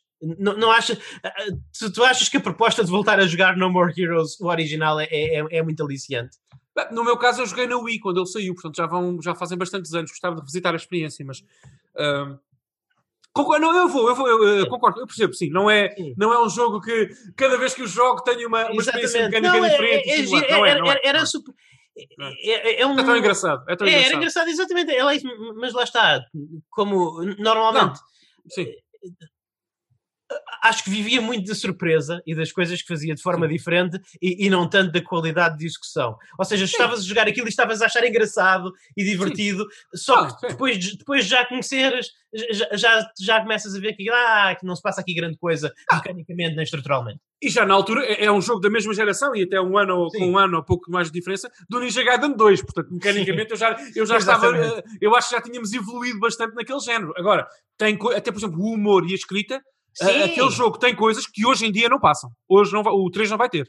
Uhum. Ahm, e portanto é um jogo muito agressivo no Sim. humor e gosto de estar naquele mundo, percebes? No Santa Destroy, aquela cidade, gosto Sim. da personagem principal, é tudo absurdo. Agora, mecanicamente, se, me- se o sangue eh, me chega a partes do corpo erógenas quando jogo No More Heroes- Heroes 1, epá, não! Mas eu também não estou lá. Lá está, nós falamos disso muitas vezes. Eu Sim. também não estou lá para isso. Sim. Percebes? Eu, eu jogo Ninja Gaiden 2 para isso. E eu jogo No More Heroes 1 e 2, mas No More Heroes 1 para outra coisa. Portanto, é, é perfeitamente legítimo pensar assim também. Ok. Ah, Vamos avançando? mas sim, Pedro, sim, força. Ah, foi anunciado para inverno de 2021 um jogo chamado Neon White que a melhor forma que tenho de descrever isto é se o El Shaddai fosse na primeira pessoa, um FPS, e se os ataques fossem Ah! feitos com cartas de um baralho sim. que nós Pá, pareceu muito interessante esse jogo. Eu, eu Sim, gostei, eu, eu gostei da ideia, mas vê-lo a ser jogado, não sei, pareceu-me assim um bocadinho floaty. Um Parece jogo bocadinho de Unity, pouco- não parece? É, Yeah, não sei, parece. mecanicamente parece-me eh, pouco kinético. É uma expressão Não, que nós costumamos usar o Pedro aqui. disse pareceu- tudo. Pareceu muito pouco kinético. O Pedro disse tudo. É, é um jogo de Unity. Mas Parece. va- vale a pena ter atenção. A Anapurna normal, por norma, a Anapurna lança jogos interessantes. Lança jogos Eu, platinei o da Pathless este ano, confiro. Ah. Sim, fixe. Ah, Ah, a seguir, Pedro. A seguir, foi anunciado para junho de, junho, ah, 4 de junho um jogo chamado DC Super Hero Girls Team Power. Ok. Parece ser um jogo de ação barra R- action Eu já sei tudo com preciso saber acerca deste jogo. já, só pelo título, já sei tudo. Sim. Não, mas acho que o meu filho vai adorar jogar este jogo, mas eu não. Parece engraçado, não É- é- é e- mais um, é mais e um desse assim, género. E é assim, pessoal, eu, o, eu acho que o mundo precisa de mais jogos da DC. Eu, eu já estou um bocadinho farto de ver eh, o, o panteão de videojogos ser dominado sim. pela Marvel. Sim, E tendo em conta que parece um jogo, parece Eu um jogo divertido. Isso aí eu dou-te isso barato. Eu não sei, ma- ma- mas, de certeza, desde. O que, é, que que mais é que há para fazer depois do Batman Returns na, na Mega CD? O quê? ah, Sim, sim. jogos É- é uma questão, é uma É como, é como nós estávamos a falar sobre o Super Smash Brothers Ultimate, não é? Sim, não. Por onde é que nós vamos depois disto? Peak too early. Peak too Porque num early. jogo da Power Girl, por exemplo. Exatamente. Mas, ó Pedro, é é interessante. Este, o jogo parece. Lá está, parece- este, parece este jogo, eu olho para ele, não fazendo quaisquer apreciações qualitativas antes de o jogar, até porque provavelmente o meu filho vai querer jogar isto, portanto eu vou ser forçado a comprá-lo alguns Sim. no tempo. Ah, mas, Não sei. sem fazer apreciações de valor, este jogo parece aquilo que às vezes falta à nossa indústria, desculpem, hoje em dia, que é um 7 em 10 que não custa 70 euros. Epá, um jogo ligeiramente melhor que, que, que, que, que, medíocre e que seja ok, que seja um jogo divertido, um jogo declaradamente para um público infantil, como este parece ser, não é, Pedro? Ah, Sim, com, sim. com as super heroínas. É pá, Não sei, ótimo. né? Não há problema nenhum. Eu- lá está, é, é daqueles jogos da apresentação em que eu disse isto não é Se, para tu mim. fosses, pode se, tu fosses, meu- se tu fosses meu pai, o César estava a jogar era SNK Heroines Tag Team Frenzy. Isso é que É é, verdade. E Mas mais tu olha, tens esse jogo. E mais tu É tens esse verdade, jogo. eu tenho esse jogo, mas olha, ele ontem ajudou-me a passar dois bosses no Super Mario 3D World, portanto, Ok. uh, a parentalidade vai, vai correndo, não sei se vai correndo Vai. bem, mas vai correndo. Uh, ele já está, coitado, já está desgraçado para a vida, que já tem este vício no corpo como o pai. Pedro, faz sentido isto, isto que eu disse, do- da- das super winners da, da Sim, DC? sim, é- é, é um parece jogo- único, parece fresco, eu gosto, eu gosto. Ok. E Nem todos os jogos que são apresentados têm Pode que ser, ser um eu- jogo eu do achei- ano. eu é? eu que Não se eu jogar um isto eu vou-me divertir, pessoalmente. Sim, Ok. é. Cheira-me. Yeah. Tudo bem, tudo bem. Avançando? A seguir, a dia 19 de março, vamos ter em cartucho com todo o DLC, pelo que eu percebi, e com o modo offline. Plants vs Zombies Battle for Neighborville Complete Edition. Ah. Isto basicamente é uma versão cartucho completa do Plants vs Zombies Garden Garden, Warfare. Warfare. E, Yeah. assim, eu não joguei isto, mas eu lembro na altura vi uma video review do Jim Sterling e pareceu-me engraçado o jogo. E na altura, Yeah. eu lembro que ele jogou e ele até Uhum. gostou bastante, não só pelo, por ser mecanicamente bom, mas porque na altura também não tinha microtransações, que depois a EA veio mais tarde a acrescentar. Porque, claro, Não, é um jogo divertido, eu joguei. Deixem-me só fazer uma recomendação uh, Too Long Didn't Read, uh, muito rápida. Uhum. Para quem não sabe, não, não sabe, ou não conhece, ou não tem interesse em Plants vs. Zombie, joguem o primeiro. Para iOS, Android, Sim, Xbox é super 360. divertido, super É divertido. o Plants vs. Zombie é o primeiro. Eu tenho instalado na Series X e eu jogo mais vezes o Plants vs. Zombies na Series X do que alguns jogos com, uh, com versão Series X a 60 frames por segundo e 4K. Porque É é muito, muito divertido. É um jogo de estratégia, sobretudo. É Uhum. muito, muito divertido e acessível. E essa é a experiência que devem ter com Plants vs. Zombie. De resto, Pedro, isto é o Call of Duty com plantas. ah, Yeah, basicamente. E, e zombies. Epá, e, e eu gostei, só que joguei, gostei e joguei durante uma hora e depois desinstalei o jogo. Porque Claro. não. Epá. Não tem, não, meus gostos, não, não tem- puxa muito. não. E, e- e não puxa não. muito agora. Que é uma melhoria sobre o, o Call of Duty original. É. Podemos concordar. Sim. concordar aí. dá para jogar com um zombie e fazer cosplay de super-homem. Lá está. Portanto, joguem, Obrigado. joguem todos uh, este jogo. Realmente fica a recomendação de Pedro Magalhães. Lá está. Ad- avançando, mais um A porte barra remaster. Yeah, yeah, do Mitopia da 3DS, que é. será lançado no dia 21 de maio. E que fixe, e que fixe, pá. Que fixe. É isto que eu quero. É- Era Ah. isto que eu queria que, a Nintendo fizesse mais. Isto é um RPG, malta. Uma pergunta. Eu tenho uma pergunta para vocês. Para ti, Pedro. Quanto Uhum. é que vai custar este jogo? Temos essa informação? Ah, não, Tudo mas eu depende gostei- disso. Tudo eu não- mas porque é que eu cheiro-me que cus- custaria 59,99? Pois, É é é que se este jogo custar. Aí, ó, ó, Luís, mas É este jogo se custar 60 euros, é um tiro no pé Eu sei, eu sei, é difícil. É difícil Tão grande, pá. É, é curtinho, não é assim mecanicamente. Não é mecanicamente mau, é só simples. É só simples. É agradável de jogar. Tem mecânicas, tem mecânicas, tem mecânicas agradáveis, mas é um bocadinho, talvez, como o Pedro estava a falar no Fairy Legends of Avalon. É, é, um, é, um- é um jogo que remete a tempos mais simples e, e o nosso falar Exatamente. está mais, ap- tá, tá mais apurado. E, e eu, eu, sobretudo, eu acho que a minha preocupação com este jogo não é tanto o preço, bem que é como o Daniel diz, o preço é um fator importante, É importante. mas é que eh, nós, este jogo vivia um bocadinho daquela altura eh, em, em que tu tinhas gosto em, em ter, eh, eh, em ter o Mi do Sakurai e o Mi do Regifilami e o Mi do Dalai Lama na tua consola e, e- e podias colocar o teu Mi junto com eles a jogar este jogo, fazer uma party. Este jogo vivia muito dessa coisa de tu teres, tu teres os teus Mis que eram tão carismáticos e, e tanto de pessoas que tu conhecias como pessoas famosas que tu simplesmente tinhas. Eu tinha Jesus Cristo na minha, na minha Wii. Na minha Wii. Eu, eu ia lá, olá Jesus, estava lá, no meu, estava lá no Plaza da minha Wii U, não é Jesus Cristo? E eu já me Queres, piada aquilo. queres, queres que eu te meta nojo? É, Queres que eu te meta nojo? Mas um nojo, vocês vão, Força, vocês força, vão, vão remover-me da cola. Vão remover-me da cola. Ok. Mas eu vou dizer. Estão a ver o Street Pass da 3DS, onde colecionávamos os mis das outras pessoas? Sim, sim, sim. Eu tive, e aqui vem o nojo, aí, e ainda tenho, ainda tenho, o Mi do Iwata. Uau, Quando ele Não, esteve lá no escritório. E- brutal, Ainda tenho. brutal, brutal. Portanto, o Iwata ainda vive literalmente um Pronto. bocadinho eh, comigo. Portanto, podem expulsar-me da call se quiserem. Ou querem que eu saia? Mas, por exemplo, mas tu não podes, tu não podes importar esse Iwata para a tua Switch. Não sei, eu- não. Eh, Portanto, mas não portanto sei tu se há não podes ter o Iwata na tua parte de Mitopia. Não sei se há forma. E, e é isso que eu quero dizer. Não, não, não, não, Mitopia é muito menos interessante por causa disso. Eu não sei se há forma de exportar de 3DS para a Wii U e depois pegar na Wii U e com- como já fica ligado à minha conta Nintendo, usar na Switch. Não sei. Se Uhum. sim, eu compro o jogo e ponho lá o Iwata. Fica aqui prometido. Uh, mas, mas é pá, não sei, Pedro. Eu vou, vou ser aqui polémico. O Sim. tipo dos jogos físicos vai dizer isto. Se este jogo, este jogo até podia custar 30 euros e ser um exclusivo da eShop digital. É pá, Ok. agora 60 em caixa, Pedro. Epá, Mas a Nintendo é muito Lá está. capaz de fazer é isso. Mas- muito lá- capaz, lá- mas eu tenho mas- muita dificuldade com esse preço. Mas, Confesso mas, isso. mas, Daniel, mas Daniel, se tu, Daniel Costa, com, com o teu mi semi-barbudo e gordinho, redondinho, eh, pudesse Obrigado. ir numa, e, e pudesse ir nu- numa última aventura mágica, derrotar um Dark Lord ao, ao lado de Satoru Iwata, quanto é que isso não vale? Eu sei- Quanto é, quanto é que isso não vale?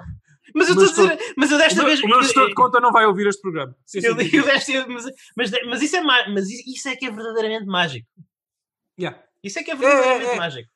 Ainda assim, sendo eu o tipo no universo com mais razões para jogar este jogo, Sim. talvez eu diga mesmo assim. é, portanto, se eu digo isto, imagino que a maior parte das pessoas concordará que é 60 euros, Luís, para o Mitopia, Luís. 60 euros, 60 euros é demais, é demais, é demais. Desculpem. Peço desculpa à Nintendo, peço desculpa ao Luís e ao Pedro, eu acho que é demais. É, é, é um valor. Ter- Daniel Costa. Dan- Daniel Costa. Eu, eu diz que posso ligar a 60 minha 3DS 60 e euros. Da- Daniel Costa diz que 60 euros é, é demais Não, para, vi- para viver uma última aventura com o teu amigo falecido. Ele não era meu amigo, quem me dera. Mas Eu sim, sim. Ah, chegou a ser, é- tive, tive a honra de chegar a ser meu chefe, mas não, não, não amigo. Ah, é, é um. Está bem, ok. Eu acho, eu, eu acho que é seguro dizer que o Iwata é amigo de todos nós. Sim, É assim. vive para sempre no nosso Sim. coração. Ah, e pronto, pessoal, é isso. É isso. Espero- não sei, Pedro, ah, a minha compra day one depende do preço. E acho que. eu- pessoal, uh, arroba N3 ah, ah, cast no Twitter, N3net no Facebook, vão deem-nos a nossa op- opinião, mas eu vou buscar dizer que para a maioria das pessoas que nos ouve também. Este é daqueles jogos que, se Sim. for full price, a maior parte dos- da nossa audiência não vai querer. Eu aposto por isso. Mas pronto. Pedro, força. Ora, foi anunciado que, ainda para celebrar o 35 aniversário, penso eu que é o 35 aniversário da série Super Mario, ah, itens dessa franchise vão chegar ao Animal Crossing New Horizons, como roupas e mobília, que podem ser adquiridas por pontos Nook. Ah, e dá para usar Warp Pipes até para se teleportar nas ilhas. Isto no dia 25 de fevereiro, portanto, daqui a 5 dias. Ah, Ok. 5 dias. Não será quando ouvirem este caso, peço desculpa. Não, quando ouvirem este cast vai ser daqui a. Nós podemos ser precisos. Quer dizer, se ouvirem no dia de lançamento, vai ser daqui a 4 dias, se tudo correr bem. Ok. Pois. A ah, seguir. Sim. Sim, sim, Luís, diz, diz. Continua, não, continua, continua. Eu só gostava de esclarecer o que é que é Nook Points. Isso é o quê? Eu não sei. Porque eu jogo Animal Crossing, já tenho umas 20 e tal horas de Animal É Crossing. basicamente. E eu não que sei o que é que são Nook Points, eu sei, eu sei o que é que são Nook Miles. Portanto, isso é. Eles simplesmente hum, meteram um nome diferente do que está no jogo? Ah, ou, ou isso é alguma coisa tipo de, de, de, de, de in-game currency que eu ainda não encontrei? Eu, pelo menos, não sei dizer, como não tenho familiaridade com o jogo. Ok. Está bem, está bem, está bem, está bem. Ah, força, que avança. Ok. por favor. Next Ah, up. a seguir, epá, isto para mim é muito agridoce, esta notícia, mas aqui vai. Yep. Foi anunciado que a Square Enix eh, já tem uma demo disponível, mas o jogo em si sairá em 2022. Sim. Ah, foi anunciado mais um, um. Eu não chamaria isto de RPG, mas enfim. eh, faz parte do Hater. projeto H- HD 2D da Square Hater. Enix, como, como o Octopath Traveler, que é um jogo chamado Triangle Strategy. E, e é que está, meu agridoce, é que isto eles chamam Não isto. chamas a a isso um RPG, Pedro. Oh, Pedro, deixa-me fazer estratégia. aqui um é exercício. Deixa-me é um jogo de fazer, deixa-me fazer aqui um exorcismo. Desculpa, é deixa, Não, desculpa, deixa-me fazer aqui um exercício. Só um bocadinho. Isto é Estás, estás peraí, sempre a ver. com- Estás sempre a ver com que é um RPG de ação, que não é. É um jogo de sempre a ver- plataformas com elementos de RPG. Desculpa, tu estás sempre a ver com, estas merdas porque tu não gostas de tactical RPGs. E está no teu direito de gostar, mas isso não deixa que sejam RPGs. Bolas. Estás a dizer-me que o Final Fantasy Tactics não é um RPG? É um jogo de estratégia com elementos de RPG. Final Fantasy Tactics é um Tu, por RPG. exemplo, não Through and pode- through. lá está. Eu volto a pegar neste exemplo. Tu não podes dizer que o Ratchet and Clank é um RPG de ação. É um jogo de plataformas com elementos de RPG. Porque tu podes fazer leveling up das armas e o teu personagem ganha experiência. Mas tu defines mas é um um jogo elemento como RPG. RPG quando tem level up? Não é só Pois, isso. não, não é só isso que tem aqui, bolas. Não. Um RPG é a mesma coisa que dizer que, que, sei lá. Então o que é que é um RPG? Um, RPG é, é só. Então, nesse caso, o Final Fantasy VII Remake também não é um RPG, porque o combate é da ação, não Eu é? também posso subir de nível a fazer upgrade às minhas armas do control, mas, mas não, não classificaria como RPG. Sim, mas eu mas- percebo, Pedro. Agora, Pedro, pensa, qual é a diferença entre Final Fantasy VI e este novo Triangle uh, Project? É assim que se chama, não é? Que o Final É- Fantasy VI é um RPG por turnos. Isto aqui é. E este é um RPG estratégico. Pronto, exatamente. Para mim é Tu tens que entrar-. Tu tens que entrar não em é- batalha. Tu não estás sempre em batalha. Tu sobes de nível às tuas personagens Ah, fora da batalha, então, tens exploração. Sim, tens, tens, é- tens story paths, tens story paths diferentes, podes É evoluir como Final como Fantasy VI. quiseres. É É como igual Final Fantasy exatamente. Só o sistema de batalha muda. é diferente. Não, Sim. o jogo, de- é, efetivamente é um jogo de é- estratégia tático. O, que é que tu É, falas sim, aí? sim, O que é que tu, é, é, o que é que tu é. chamas aqueles Shin Megami Tensei que em vez de ter o sistema de batalhas normal da série Shin Megami, tem um sistema de batalhas por grid? Já não é um RPG também? Não, é um jogo de estratégia. Então, Pedro, uh, tu, tu não podes dizer que o Final Fantasy Então Ench- VI... Enchanted Arms não é um jogo de estratégia. É, é, um- é um- também não é um RPG, porque tem um sistema de batalhas por grid. Não é? Não faz Mas é sentido essa definição, Pedro. Mas é Desculpa. diferente. É, é- é diferente. É, por exemplo, como a série, Trail, a série Trails. Pedro. Tipo, tens uma grelha, mas não é estratégico, porque ali tu, efetivamente, o que tu tens, não tens, por exemplo, aqueles terrenos para cima e para baixo. Não Ah, tens mas, mas e então? Mas, mas ainda é- mais me ajudas a, a série Trails não Não. consideras um RPG, então, mas, mas porquê? Aquilo também, efetivamente, a série Trails não é muito diferente disto. Não, é, é, É a é- única- isso- Não é? A, única, a maior diferença entre isto e a série Trails é, é, é que na série Trails moves-te mais ou menos livremente, enquanto aqui tens uma grid. É isso. Não, mas aí está, não é por É facto de isso. ser uma grelha, é pelo facto de que é muito Pedro, mais limitativo. Isto é, mais, isto é mais parecido com isto é mais parecido com Final Fantasy VI do que é com XCOM. XCOM tens razão. XCOM é um jogo de estratégia por turnos, não é um RPG. Ok, pronto. pronto eu, já, eu já não. Não, Pedro, mas eu não quero minimizar a tua opinião, mas percebes também porque é que nós temos esta postura. Porque, de facto, Sim, É mas. porque, por exemplo, o Final Fantasy VII Remake, tu quando entras em batalha, tu também podes explorar quase, quase livremente o campo de batalha. Podes subir, mudar a tua. estar acima dos adversários, podes fazer. Mas é tudo em tempo real, pelo menos. Se tu quiseres, Sim, está bem. podes, Se podes parar e fazer estratégia. Mas não deixa de ser Tens um até RPG um por modo- isso. Não deixa de ser um RPG é um RPG na mesma, é? exatamente. É um RPG na mesma. É esse o ponto, percebes? É esse o ponto. Exatamente. É esse o ângulo, pelo menos. Sim. Ok. Não é? Há, coi- há coisas mais blurry. Eu, eu- eu posso discutir mais se Nier Automata é um RPG ou é um jogo de ação na terceira pessoa. É um bocadinho mais difícil. Mas Dark Souls é um RPG, pelo amor de Deus. Não, agora, agora há aqui uma Ah, sim, coisa. sim. Agora há aqui uma Status, coisa. por amor de Deus. Classi- classificações à parte. Classificações à parte. Sim. Há uma coisa que o Pedro tem razão. Isso aí uh, é uma questão de semântica, assumo isso. Mas, mas há uma coisa que o Pedro tem razão.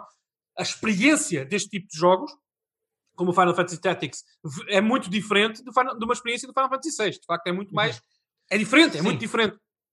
E até, Pedro, uh, dou de barato que possa ser considerada uma experiência mais estratégica. Uh, agora, não deixa de ser RPG por isso. Sim. É esse, é esse o ponto.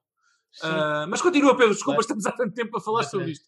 Não, é, é pá, o jogo. queres escrever um bocadinho o jogo. Sim, sim. É, agora, basicamente, é, pronto, é. O jogo usa tipo voxels para criar ali uma espécie de pseudo 3D com um 2D misturado Claro. e o resultado é, é, é bem, à semelhança do Octopath Traveler, é muito bonito. Ah, eu, pelo que eu estou aqui a perceber do que pouco que eu vi do trailer, isto aqui é um jogo onde parece que as decisões tomam um grande impacto. Eu tenho tanto de jogar Octopath Traveler. Ai, que tristeza, mais um Mas, daqueles jogos que eu ah, sinto que estou, que eu sinto que preciso muito de jogar. Mas ah, pronto, agora não, não foi mostrado muito mais que isso, mostraram-nos algumas batalhas, ah, mas eu acho que a melhor forma de, muito francamente, termos uma opinião formada sobre este jogo é jogando a demo, que já está disponível. Que tanto nós como os nossos ouvintes podem fazer, ah, quem for possuidor de uma Switch, particularmente, Sim. acho que é a melhor forma de se fazer esse julgamento. É, é muito bonito o jogo. Ok. É lindíssimo. É, é, é é lindíssimo. E, e, curiosamente, depois do Octopath bom- Traveler é diferente, ainda bem que não é uma É. sequela direta, é diferente até mecanicamente. Lá está, é um jogo mais. Sim. eh, mais tactics. eh, Sim, do- e, e- e mais uma vez eu quero ser aqui um bocadinho meta e, falar. que Nós, nós falámos aqui há em alguns episódios, foi o Daniel que colocou esta. que fez, deu esta definição que eu gostei muito, que é que a Square Enix tem um, um acordo de cavalheiros com a Sony.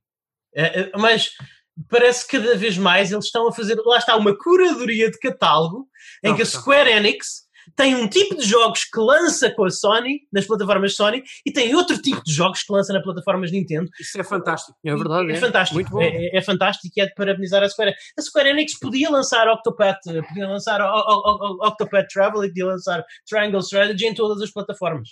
Mas E é uma coisa- escolhe não o fazer. Porque eles querem ter uma identidade.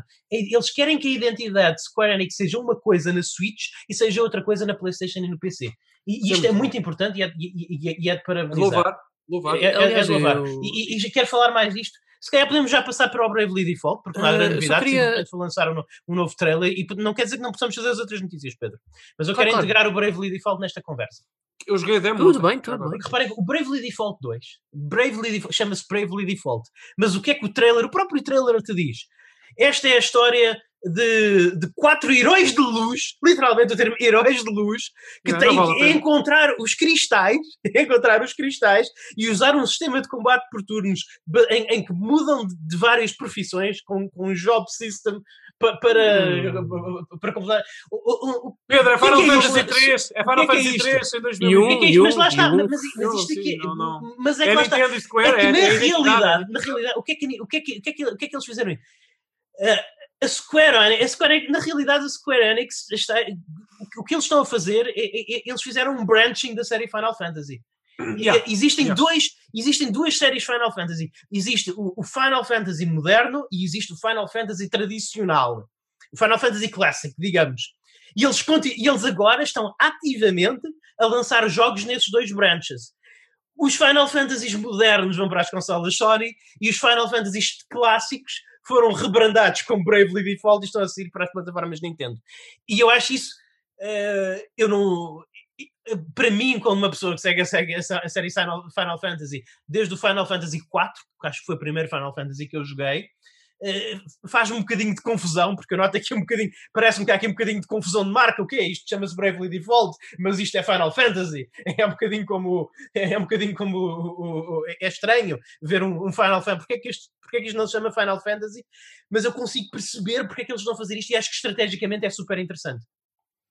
É, e é uma questão, eu volto àquela, àquela ideia, é uma questão de identidade também. Identidade corporativa, identidade da tua lu- ludoteca e da Uhum. tua oferta. Porque há uma continu- continuidade. O fã de Nintendo, como nós, Sim. que jogou o Final Fantasy, por exemplo, 6, que eu, como eu joguei, e o 4 e o 3, na Super Nintendo, tem aqui uma continuidade. Numa Sim. plataforma Nintendo, com exclusividade também, mais uma vez, como nos Exato. anos 90. E eu acho que, para a identidade da própria plataforma, isso é ótimo. Se calhar até pode, pode dizer-se que neste género de jogos, exclusivamente neste género, a Square até está a fazer melhor trabalho que a Nintendo na Switch. Sim. Porque a Square está a criar aqui, de facto, uma identidade clara. Ah, ah, ah, e já agora, muito rapidamente, eu joguei a demo do Bravely, Bravely Default ontem à noite, o 2. Sim. E uma nota, para quem esteja interessado. Isto é uma sequela, é uma, uma prequela, pessoal, não é uma sequela. é. Isto é uma prequela. O jogo não deveria chamar-se Bravely Default 2, deveria ser, à, à boa moda japonesa, Bravely Default 0. Não, mas é o que Bravely- eu digo, Daniel, isto é um. assim. Isto é um, isto é um Final Fantasy Gaiden. É o que isto é. É, Isto é um basicamente. Final Fantasy Gaiden. Mas, portanto, uh, recomendo, porque eu até pus no Twitter, não sei se os meus amigos viram umas fotos que tirei. É pá, o jogo está muito bonito, muito, muito bonito, e é uma continuação clara desta identidade até visual Sim. e técnica, como o Luís disse, uh, da Square na Switch. Uh, estou, fiquei ba- bastante impressionado com a demo, eu raramente, di- dificilmente fico impressionado com demos, por razão- várias razões, mas... Uh, yeah, parabéns ao, ao Sim. que a Square uh, está a fazer. Já agora, muito semelhante ao que está a acontecer com a série Resident Evil Sim, sim, em que também. nas plataformas modernas tu tens. Bom, não digas plataformas, tu- em, em que a Capcom continua a trabalhar a duas veias, não é? Portanto, a continuidade narrativa, o 7 e o 8 em primeira- na primeira pessoa, e Uhum. depois a fazer remakes na terceira pessoa para, com uma, Sim. uma notinha mais clássica. E eu acho que isso é bom. Sim, sim, sim. Acho que é bom ter essa É, dupla sem abordagem, serve os dois públicos, toda a gente fica. Exatamente, exatamente. E, e o final nota para mim, eu, eu estou impressionado. A Square Enix tem tido altos e baixos no- nos últimos anos, especialmente no que diz respeito à sua gestão das propriedades ocidentais. Mas no que diz respeito à Square Enix como uma casa de RPGs, estes últimos anos têm sido fenomenais. Já tem. Já sabes que nós temos opiniões diferentes sobre a epicidade de Final Fantasy XV. Eh, Sim. Eu, cada dia que passa, acho que esse jogo foi mal. Muito, cada vez acho mais que foi um jogo mal aproveitado. Engraçado. mas para cada isso. dia que passa gosto mais dele. já. Eu não sei, eu acho que aquele jogo. é- bom, enfim. É, Haveremos de falar mais sobre Sim, sim, sim. Mas Não, é que eu, sim, não, eu reconheço muitos defeitos e muitas oportunidades perdidas, mas eu acho que é, Muitas. Mas, mas, mas eu acho que é muito bom. é- é- narrativamente e emocionalmente, é, é dos- acho que é dos mais fortes, sinceramente. E mecanicamente Não, não, não. até. Mecanicamente até. Até, mas, mas já agora, só para reforçar, até para, para, estruturalmente, estruturalmente é um desastre. Não, não, mas agora até para apoiar a tua, a tua ideia, para, para sublinhar, é é que depois há aqui outra coisa, independentemente das nossas opiniões, Sim, eu, eu também, eu, eu sempre disse que estrutural, eu platinei esse jogo, como tu sabes, contigo, Ah, mas, mas esse jogo estruturalmente é. é um Hum? desastre. Ah, mas atenção, mas atenção, eu estou com fome para Final Fantasy XVI, e isso tem muito a ver Sim. com o trabalho pós Final Fantasy XV da Square. Exato. Atenção, atenção a isso. Ah, e Final Fantasy XVI, esse eu acho que só pela identidade. Eu acho que a Sim. identidade, pelo menos deixa água na boca, não sei se vai ser bom ou mau, mas estou com água na boca para o 16. E isso diz muito o trabalho que a Square tem feito para manter o interesse das pessoas e, e, e, e, deixar ver que o seu trabalho em JRPGs é absolutamente impecável e, inultrapassável. Portanto, é, é ótimo. Pedro, ah, coisinhas mais, por favor. Ora, então vamos lá. Isso a seguir ah, foi anunciado, portanto, não tem data, mas é um shooter free to play da Zynga, Star Wars Hunters. Viva! Meu Deus do céu! Depois, a Velan Studios, que é um estúdio que está a fazer um jogo para a EA original que será lançado dia 21 de maio, é também outro, um Battle Royale online chamado Ok. Knockout City. Fantástico. Fantástico. Falam do World's End Club, Pedro, porque o World's End Club eu acho que tu és a melhor pessoa, a pessoa Ah, do podcast sim, mais sim. qualificada para falar disso. Eh, isto vai ser dia 28 de maio. Isto Sim. realmente parece ser interessante. Está a ser feito pelos escritores do Danganronpa e do Zero Escape. Eu confesso que eu Ah, sou mais pessoa de Danganronpa do que Zero Escape, mas são bons escritores e estou, estou seriamente cativado por este jogo. Vai ser muito interessante jogá-lo quando sair. Não sei se vai ser exclusivo Switch, não, mas por agora acho que é. Ah, e nem sei se vai ter lançamento físico, é isso que me preocupa. Mas até agora tudo o que eu vi deste jogo chama para mim. Chama para mim. nice. Pa- Parece-me, ah, sinto mesmo aquelas vibes de Danganronpa quando eu olho para aquilo. Ok. Yeah, é Não, não tanto pelo estilo visual, mas pela Eu, vibe ao contrário, da Eu, eu nunca me consegui entrar muito nos jogos de Danganronpa, mas eu gostei. Eu joguei dois dos três eh, jogos de Zero Escape e gostei bastante. Eu acho que não este jogo bateu. tem promessa. Eu não consigo gostar. Dos Danganronpa gosto bastante, acho que são bons jogos. Ok, Ok, Pedro, let's tudo go. Ora, a seguir, ah, foi anunciado que o Hades vai ter um lançamento físico, que irá ser no dia Ah. 19 de março. Vou fazer que é bom. double dipping nisso. Oh, damn Muito! Vou fazer double dipping nisso. Vou, vou, Não e, e com acredito. cross, e com cross save, portanto eu Ainda vou agarrar. ainda. Eu, eu- vou, eu vou agarrar no meu. Mas tem cross-save, Pedro, isso é que é a cena belíssima. Eu, eu vou agarrar no meu New Game Plus, que eu já estou no New Game Plus no PC, e, e vou continuar a avançar pela versão Switch adentro. Porquê é que eu comprei a versão digital? Sou tão estúpido. Talvez Idiota. finalmente, tal- talvez finalmente veja o, o final Hã? real. Porque para, para, para veres o final real desse jogo, já agora tens que o acabar, tens que acabar sete vezes. Tens que fazer New Game Plus sete vezes. Sete vezes! Sete vezes. Meu Sete Deus! É Sim. sim, pessoal. Eu não, tinha, eu não tinha aqui na minha lista de compras nada agendado para março, tive agora que acrescentar. Pois? Sim. É uma chatice. Ok. Espero que saia a 4 euros, que é a única forma que eu vou, vou comprar este em caixa outra vez. Exatamente. Ah, sim, Pedro. Depois- boas notícias já agora, até para nós Uhum. colecionadores, acho que isto é bom. Ah, e eu, eu prometo que 2021 vai ser o ano em que eu Malta. vou acabar Hades e vou falar sobre ele aqui. Sim, e, e já agora, é, um, um lançamento a sério, não é? Daqueles lançamentos de Sim, sim. Limited Run, eh, Strictly Não, Limited, não, não. etc. Em que, epá, eu, eu, eu fico contente que haja pessoas que façam versões físicas, que apostem em fazer versões físicas que as, que as típicas empresas distribuidoras de videojogos não apostem. Mas bolas, eu no outro dia estava a tentar comprar uma coisa na Strictly Limited Games. eh, no momento, no- li- literalmente fiz questão de estar ao- no computador no momento em, em que desse a badalada para começarem as pre-orders, o site, o site crashou e, e- e quando eu, e quando eu consegui depois fazer refresh 30 mil vezes eh, em, 5 minutos, quando finalmente consegui fazer refresh da, da página estava esgotado. Portanto, E, isto não é uma boa experiência, não é uma boa experiência para compradores. Qual era o jogo já agora? Qual era o jogo, Luís? Era, eh, era, aquele repack, eh, era aquele repackaging barra reedição do The Messenger com o Hotline Miami. Ah, sim, tu disseste, ok. Sim, sim. Sim. Eu por acaso tive sorte de arranjar esse Messenger em, em caixa na Limited Run, Sim, ah, que é um jogo fabuloso, já agora. Uhum. exatamente. Mas enfim, Ok, Pedro? continuando. A seguir foi anunciado para junho de, dia 10 de junho, com todo o DLC incluído, a Ninja Gaiden Master Collection, que traz os Ah, três jogos Ninja Gaiden. Sigma, Sigma 2 Top. e Ranger Z 3, Ok. que eu gosto de chamar pessoalmente Sigma 3 só por uma questão de consistência. Ok. Yes, yes, eu, yes, yes, é, é yes. desta, é desta que eu vou jogar o, que eu vou dar uma nova oportunidade ao Ninja Gaiden que o Daniel tanto me fala que é tão bom que é o 2. Que eu, que É, é eu- maravilhoso. que eu não é depois de bom ter sido- primeiro. que eu depois de ter sido eu depois de ter sido morto umas 5 vezes pela câmara, não por um inimigo, mas pela câmara, nesse jogo, desisti de jogar. Portanto, acho Mas que isso cá foi, mas isso cá foi no original, não no Sigma, ou foi? Não, não, não, não. O original eu acabei várias vezes. Várias vezes até. Ah, e, ok, e no modo de dificuldade maior.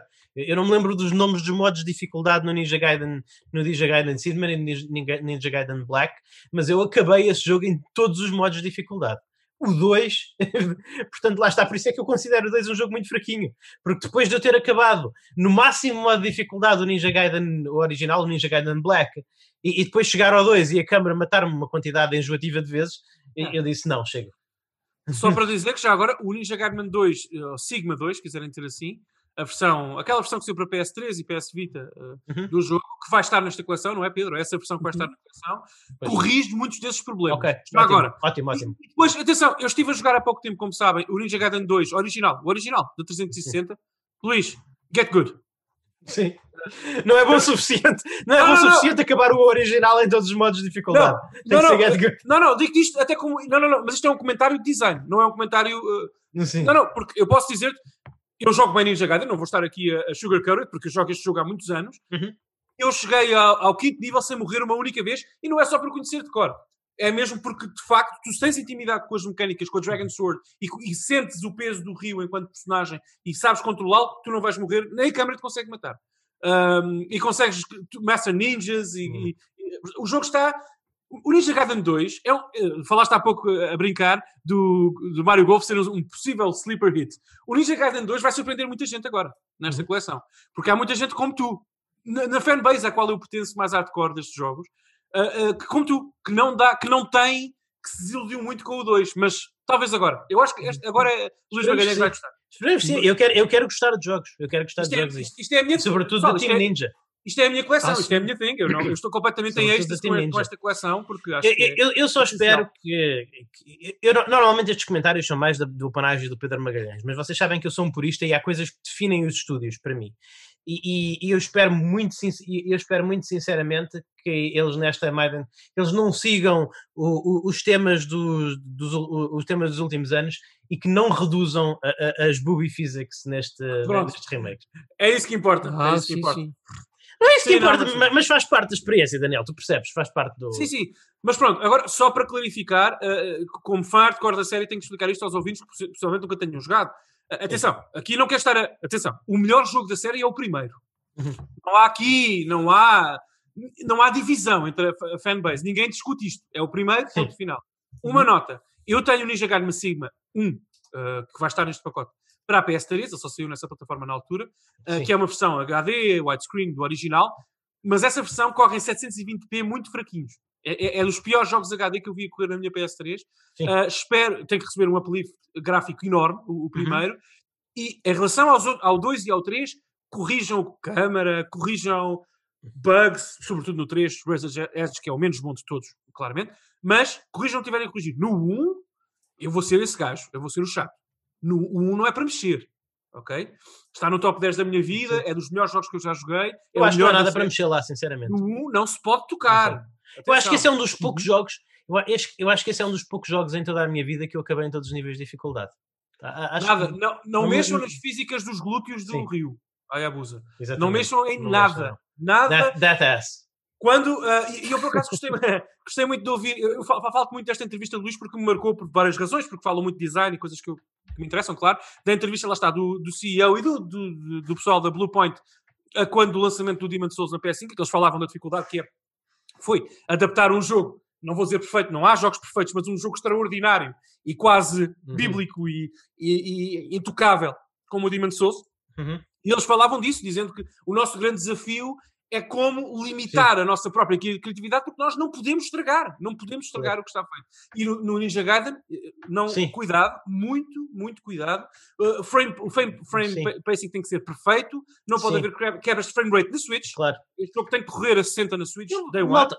Uh, cuidado. E, e, já agora, não é uma questão de nós sermos puristas e dizermos que o original é bom, mas às vezes, não é? Como eu disse, agora, mais uma vez, tendo a jogar um jogo que eu ando paixão, está no meu top 10, que é o Dark Souls que, que, que, é o Dark Souls, eu vejo que às vezes, quando uma companhia transita, quando uma produtora transita de um projeto para o outro, nem tudo, nem tudo corre pelo melhor. Eu, eu claro, quanto mais claro. jogo Dark Souls, mais aprecio o jogo que veio antes, que é o Demon Souls. Mais vejo que realmente yeah. Demon Souls tem muita coisa uh, yeah. fenomenal para o primeiro jogo da, da saga, da série, do, do sabes- género. Do, do género. sabes qual, sabes qual foi o problema? E passa-se um bocadinho o mesmo com Ninja, com, com Ninja, Gaiden, com Ninja Gaiden 1 e 2. Eu não estou a dizer que o 2 não seja um jogo excepcional. Yeah, na, yeah, na altura eu fiquei desapontado com ele porque eu via que havia ali coisas que, que eu tinha uma relação tão íntima e, e- e tinha jogado tantas vezes o primeiro que, que, que aquilo havia ali coisas que me deixavam que me custavam um bocadinho a engolir. Pá, eu, como alguém que comprou o Ninja Gaiden 2 quatro vezes, na. Xbox em caixa, eh, Awesome. na Xbox em, em digital, o Sigma para a PS3 e o Sigma, o Sigma 2 para a PS3 e o Sigma 2 para a Vita, Uhum. eu posso dizer-vos que, eh, que vem, vocês vão ficar surpreendidos agora. É um Uhum. jogo extraordinário. Agora, sim, concordo. E sabes qual foi o problema? Tu certamente saberás qual foi o problema principal com o Ninja Gaiden 2. É que eu acho que o, o, Itagaki tentou. O Itagaki. eh, Itagaki, não é? Estou a dizer Itagaki, bem? sim. Sim, sim. Itagaki Itagaki. tentou, tentou fazer uma coisa parva, que foi fazer muito mais. Mais armas, mais bosses, mais níveis, mais, mais, mais, mais, mais. Calma. Sim. O Ninja Gaiden 1 é um, é um jogo mais contido em si mesmo. É Sim. um jogo mais... É, é- é melhor até por isso, porque é autocontido e sabe introduzir-te as armas no tempo certo, no tempo certo e não é demais. E é, é perfeito. É mesmo Sim. aquele prato delicioso com a mesma quantidade perfeita de sal. Não tem nem mais uma, pitada de pimenta do que devia ter. Os outros têm. Sim, sim, outros sim, têm. sim. E não são jogos. uh, É, é uma trend, é uma trend dessa época, mesmo Devil May Cry versus Devil May Cry 2 também. É E o 3, já agora, quando o 3, o 3 original, que não é o que vai estar na nesta coleção, o Ninja Gaiden 3, quando Sim. saiu, comprei, claro, mas eu quase chorei, tão mal que era. Porquê? Porquê? Porque quiseram fazer, já saiu o Itagaki, portanto, perdeu-se a identidade, perdeu-se a identidade, tentaram fazer um jogo cinematográfico. Pronto. Não pode, não dá. Ninja Gaiden não é um jogo de cutscenes, não importa a cinematografia, não importa Não. o plano, a fotografia, o ângulo, não é isso. Ah, e perdeu a identidade. E o jogo foi tão mal recebido, tão mal, tão mal, que eles fizeram outro.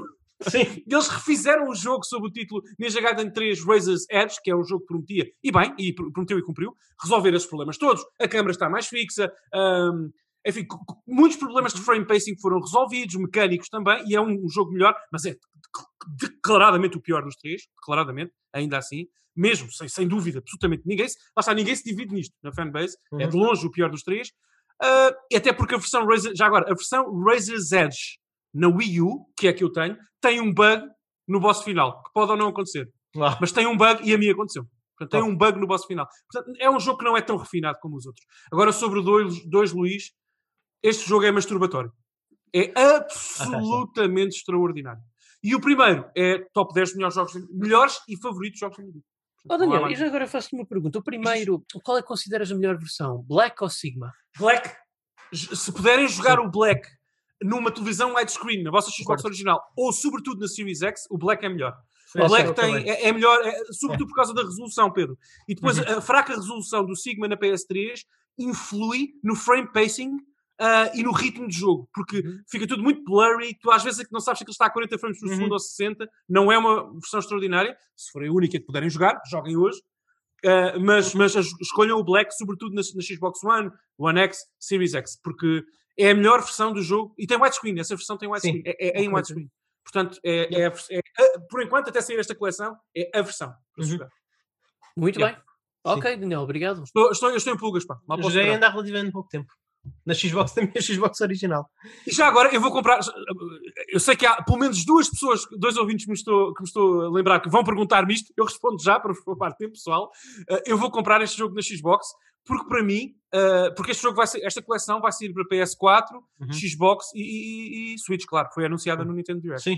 Eu vou comprar para Xbox por, por uma por uma- pela mesma razão que eu não compro Tekkens para, para Xbox, nem Final Fantasy para Xbox. Ninja Gaiden e Mass Effect é uma série Xbox para mim, uh, como Tekken é PlayStation e Final Fantasy é PlayStation. Eu jogo, Mas eu jogo, eu jogo sempre na Xbox. jogo. Não sei, Gaiden eu- eu- eu tenho essa- possível. Sim, eu, eu tenho essa, eu por acaso, Daniel, tenho essa, tenho essa coisa, estou com essa indecisão, porque eu, eu não. Como, tu, sa- como, como tu, como tu sabes, eu, concordo contigo, mas eu estou a ponderar comprar para a PlayStation 4 só mesmo porque eu não, não, eu não queria mesmo ter jogos físicos para a Series X. Uma nota muito importante, uh, Pedro, Sim. não sei se, te- se viste este detalhe no fim da apresentação. No Nintendo Direct isto não apareceu, depois uh, uh, lançaram um, a Team Ninja lançou outro trailer geral anunciando Sim. as plataformas todas. No fim desse trailer, as plataformas anunciadas são Switch, PS4, Xbox One e Xbox Series XS. Portanto, é possível, nós não sabemos a quando da gravação deste programa, mas é possível que a única versão, Luís, com o upgrade uh, uh, Next Gen, com melhorias next gen, sejam elas quais forem, Seja a Xbox. seja a é. Xbox. Atenção, pelo, pelo que está no trailer, não, não sei mais Uhum. que vocês. Portanto, também por isso, enfim. Mas não sei, eu acho que jogar Ninja Gaiden com um comando, até vou jogar com o meu comando preto, uh, da Xbox é, é, é 2004 all over, over again. É impossível, é Exatamente, bom irresistível. ponto, bom ponto. Bom ponto. Avançando? Ah, foi anunciado que o Hyrule Warriors Age of Calamity vai ter um expansion pass. Porquê, não há muitos Deus? detalhes para além disso. Porquê? Porquê? 20 euros, 20 eurinhos. Porquê? Porquê que o Muso? Porquê que o Muso precisa de um expansion pass? O original também teve na Wii U, depois saiu Uhum. a Definitive Edition e já com tudo. Ah, Pois, Yeah. mas mesmo assim, sei lá, não sei. É que são jogos que já têm tanta coisa, não é? Yeah. Enfim, mas enfim, mas avancemos, não há tags, não há tags, paciência. No dia 25 de fevereiro vai ser lançado o Ghosts and Goblins Resurrection. Ok. Já Pronto, está disponível para pre-order no eShop. o jogo que o Pedro adora, que ficou felicíssimo de ver. Pois, não sei. Eu, Eu, assim, eu, gosto de Ghosts and Goblins. O estilo visual é que. É pá, desaponta-me, especialmente depois daqueles da PSP e da Vita que eram fantásticos, absolutamente fantásticos. Para mim eram o, o topo da experiência Ghosts and Goblins. Este parece um bocadinho mais meh, não é? Não, é claro que a gente não está. Nós não estamos aqui para, jogar, para julgar os jogos pelas aparências, eh, mas, mas, há, que, eh, mas há que dizer, parece um passo atrás. De- Depois daquilo que eles fizeram com a série nas portáteis da Sony, esta versão parece um passo, um passo atrás para a série. Não sei, Daniel. Não, E não só, Luís percebes o que eu Carlos. estou a dizer? Percebo. Até Diz, depois temos outra coisa. Máximo, por exemplo. Eu acho que isso foi uma implementação excelente, uma transição excelente Ah, da série Ghosts and Goblins para, o- para a perspectiva 3D. Ó Pedro, mas eu não quero ser aquele. Não me odeies, por favor. Não me odeies mais do que já odeias. Eu não quero ser o tipo chato, não é isso. É que isto, neste, a proposta não é ser uma transição. Não é ser uma reinterpretação como o Máximo foi. É só uma reedição. Percebes? Eu não Sim, quero claro. estar a defender a como É também. um disse. remake, para todos os É, efeitos. é, Sim, Sim. sim. É que não é. Não, é o mesmo, não tem o mesmo objetivo, percebes? Claro. Agora, eu, eu vou ser muito sincero. Pá, agora Mas não acham que é muito mais interessante jogar isto na, na Nintendo Switch Online, na, na SNES, na Virtual Console da É, SNES? é, não, é, sim, sim, é. Hum. Mas o objetivo aqui é reativar o interesse na, na série. Atenção, a Capcom faz isto muitas vezes. Há uma razão por tu teres tido um Onimusha HD e só teres tido o primeiro, porque não vendeu bem. A Sim. Capcom mandou claramente a testar, a ver o que é que as pessoas têm interesse. Ah, e isto faz todo isso, não há problema nenhum. Agora, Pedro, só para ah, alinhar mais com a tua opinião, dá uns, dá uns episódios atrás, quando o jogo foi Uhum. anunciado, e agora eles mostraram gameplay um bocadinho mais sólido, tive mais uma ideia, pronto, do, até do grafismo, não é? Da identidade visual do jogo, e eu concordo com aquilo que tu disseste, lá está, há uns episódios atrás. Este jogo flerta com a identidade visual de um jogo mobile, ok? Isto Sim. tem aqui... Não, não, eu estou-te isso barato. Eu, eu, eu reservo-me sempre o direito a mudar de opinião Claro, e claro. convosco. Epá, eu agora vi com mais atenção e tens razão. Agora, isso invalida os- a- a poten- o potencial que o jogo tem e a probabilidade de ser um bom jogo mecanicamente como o original era. Não, claro não. Pá, esse é o meu ponto, percebes? É esse, é esse o meu ponto. Eu espero que, há- que existam, sobretudo miúdos, pessoas mais novas, que vão jogar o Ghost pela primeira vez e que vão gostar tanto dele como nós, percebes? Portanto, Uhum. se isto potencia que isso, que isso aconteça, é pá, point taken, Capcom. Se calhar, percebes? Se calhar não é um jogo que o Pedro Magalhães vai comprar. Mas percebes? Há aqui uma, há um equilíbrio entre as duas opiniões. É só isso que eu quero dizer. Sim, Mas pronto. ok. Avançando? A seguir, ah, foi, ah, foi revelado que no dia 15 de abril vai ser lançado o remaster do Saga Frontier, Uau. também da Square Enix. Eu faço anos no dia a seguir, portanto vocês vão oferecer-me isto, garantidamente. Bom, bom, bom, bom, bom. Sim, está. Ok, Só digital, acho eu também. Não sei. penso que sim. É uma questão de ver. Bem, nas, nas do David e essas coisas, talvez talvez fiz. O- Sei eu lá. acho que o, o Luís passa Sei metade dos nossos podcasts a falar connosco e a outra metade na PlayAsia a fazer Sim, Não, isto. mas, mas a. PlayAsia, Nós eu, estamos eu aqui, um, um pequeno à parte, eu quando eu vou lá e ver o que é que tem para Switch, meu Deus, É impressionante. aquilo, não, aquilo remonta-me para os tempos quando eu via aqui as barracas de Santo António e eu via os bootlegs de Game Boy, coisas que eu não fazia ideia que existiam, que eu penso que eu olho e penso, Sim. "Epá, isto é bootleg, só pode. É, hashtag Begin Japan. Ah, não, mas, mas, mas, mas sinceramente, é engraçado que é impressão minha ou a. A, play, É a PlayAsia está a ligar ao Luís. é, desculpa, não, Para não. con- concluir a compra. Luís, É impressão minha ou é a, a saga. É, é, é impressão minha. O, o Sega Frontier, o 2 teve um, um remake barra remaster há pouco tempo, não foi? Digital na eShop. Não sei. Ou- trocar os jogos é da série. Curioso Não, que fizeram foi, primeiro foi os Game. Boy, foi os Game Boy que tiveram, foi o repackaging tipo Mana Collection. Nós estamos a confundir com o Romancing Saga. Ah, tens razão, tens razão, Romancing Saga, Ah, lá está. ok. A série Saga também é, é, é típico problema dos títulos da Square Enix. Yeah. Yeah, é, muito, é, muito, é muito confuso até, para quem entra Uhum. agora na série. A Saga Frontier, Romancing Saga, Makai Toshi Saga, é sempre. Ok, Pedro, mas isto é ótimo. Acho que não, É, não sei sim, se temos sim. mais opiniões detalhadas sobre isso, senão podemos avançar. Podemos. Ah, pronto, o Eiji Onuma veio falar, disse que não tem novidades para dar sobre o Breath of the Wild 2, mas em compensação revelou-nos que irá ser lançado no dia 16 de julho um remaster do Skyward Sword, que vai ser repensado em termos de controles para ser jogado tanto com os ahm, tanto com os ai pá, com os Joy-Con- eu queria dizer antes Joy-Cons e com comando normal, o que é fantástico. Yeah. E agora os americanos já não têm razão para dizer ah, isto é um mau Zelda porque joga-se com o Nunchuck e o emote. Não. Pedro, podemos Não, falar um posso- bocadinho sobre isso? Podemos falar um bocadinho sobre isso? sim, sobre vamos, vamos, vamos, a narrativa da indústria norte, da, da crítica, da crítica anglo-saxónica Uhum. isso- e norte-americana, norte-americana mais especificamente, levou o resto do mundo no Ocidente, o resto do Ocidente, eh, a acreditar numa falsidade. E Hum. a falsidade é que Skyward Sword não tem mérito e é um mau jogo Zelda. Isto é mentira. Sim. Muito pelo Isto não- contrário. Isto eu não até, é assim. Isto eu não é até verdade. digo, é o meu segundo Zelda preferido a seguir ao Ocarina of Time. O Jesus. pessoal na, na Terra-mãe, na Terra-mãe, o Japão adora este jogo. Toda a gente, eu e tu adoramos este jogo. Toda a gente- este eu jogo gosto imenso, eu adorei jogá-lo na Wii. Os norte-americanos não gostaram disto porque, na altura, quando o jogo saiu, a, a indústria, a, a crítica americana decidiu em uníssono, uníssono declarar, os- como o Pedro estava a dizer há pouco e bem, os motion controls como uma, uma, uma, uma, uma coisinha que ia passar, uma moda, uma moda e uma má moda que não devia pertencer a estes jogos de craveira maior. Uh, e ninguém gostava de motion controls. Uh, Estava-se a perder esse interesse. Ok, ah, fine. Ok. Uh, e depois, o início do jogo é de facto, isto é uma coisa que mata muita gente na crítica, é muito lento. Este jogo é muito lento. As primeiras três horas do Skyward Sword são. É, é uma espécie de menu de degustação uh, enorme. Tu ficas ali a mascar, a mascar, a mascar, e depois o jogo arranca, arranca definitivamente. A minha proposta é: isso não é mau, é, é parte do Uhum. design. É parte do design, porque, pessoal, Uhum. o Skyward Sword é o primeiro jogo na história, ah, na cronologia Zelda. É o primeiro jogo. Há muita, há muita coisa para estabelecer, muito canon para explicar. O jogo quer que tu cries intimidade com a Skyloft, aquela zona inicial, não é, Pedro? Onde se passa o jogo. Exatamente. Quer, quer que tu conheças a, a mecânica, que na altura era diferente. É o primeiro Zelda com aquela mecânica. O jogo gasta ah, ou usa algum do teu tempo para promover essa intimidade e para te dar as boas-vindas a um mundo que a ti, Uhum. fã de Zelda, é totalmente alienígena. Tu nunca estiveste no céu, no, no- no na série Zel- Zelda, e estás no início da história, da história canónica. Portanto, é normal Sim. que tu uses, que a série eh, peça mais do teu tempo para estabelecer essa intimidade do que, por exemplo, o Twi- Twilight Princess, que é basicamente o Ocar- o Ocarina of Time on steroids, estruturalmente, estruturalmente. E já agora, normal. Skyward, Skyward Sword começou com muitas ideias que mais tarde vieram a ser aperfeiçoadas no Breath of the Wild, como uma barra de stamina para subir, eh, Para subir, para escalar. subir montanhas, Sim, sim, eh, os sim. elementos de crafting, de pesca, Tal e aquela, aquela bandeirinha que tu usas para fazer tipo gliding. Sim, sim, sim. Por isso é que eu estava a dizer há pouco, e desculpa há, há pouco os spoilers, Pedro, porque eu comecei por falar do, do- do Skyward Sword, mas muito rapidamente, eu, eu- po- potencialmente, este é o jogo que mais gente vai surpreender em 2021, o Skyward Sword Uhum. HD. Porque eu acho que muita gente, incluindo se calhar o Luís e nós até, mas pronto, nós gostamos do jogo, Uhum. mas muita gente vai redescobri-lo e vai perceber que se calhar aquele jogo que adoram, chamado Breath of the Wild, deve muito a este jogo, embora mantendo, eh, embora sendo óbvio que o Skyward, a Skyward Sword mantém muita da identidade de um Zelda tradicional, que o Breath Uhum. of the Wild eh, não tem.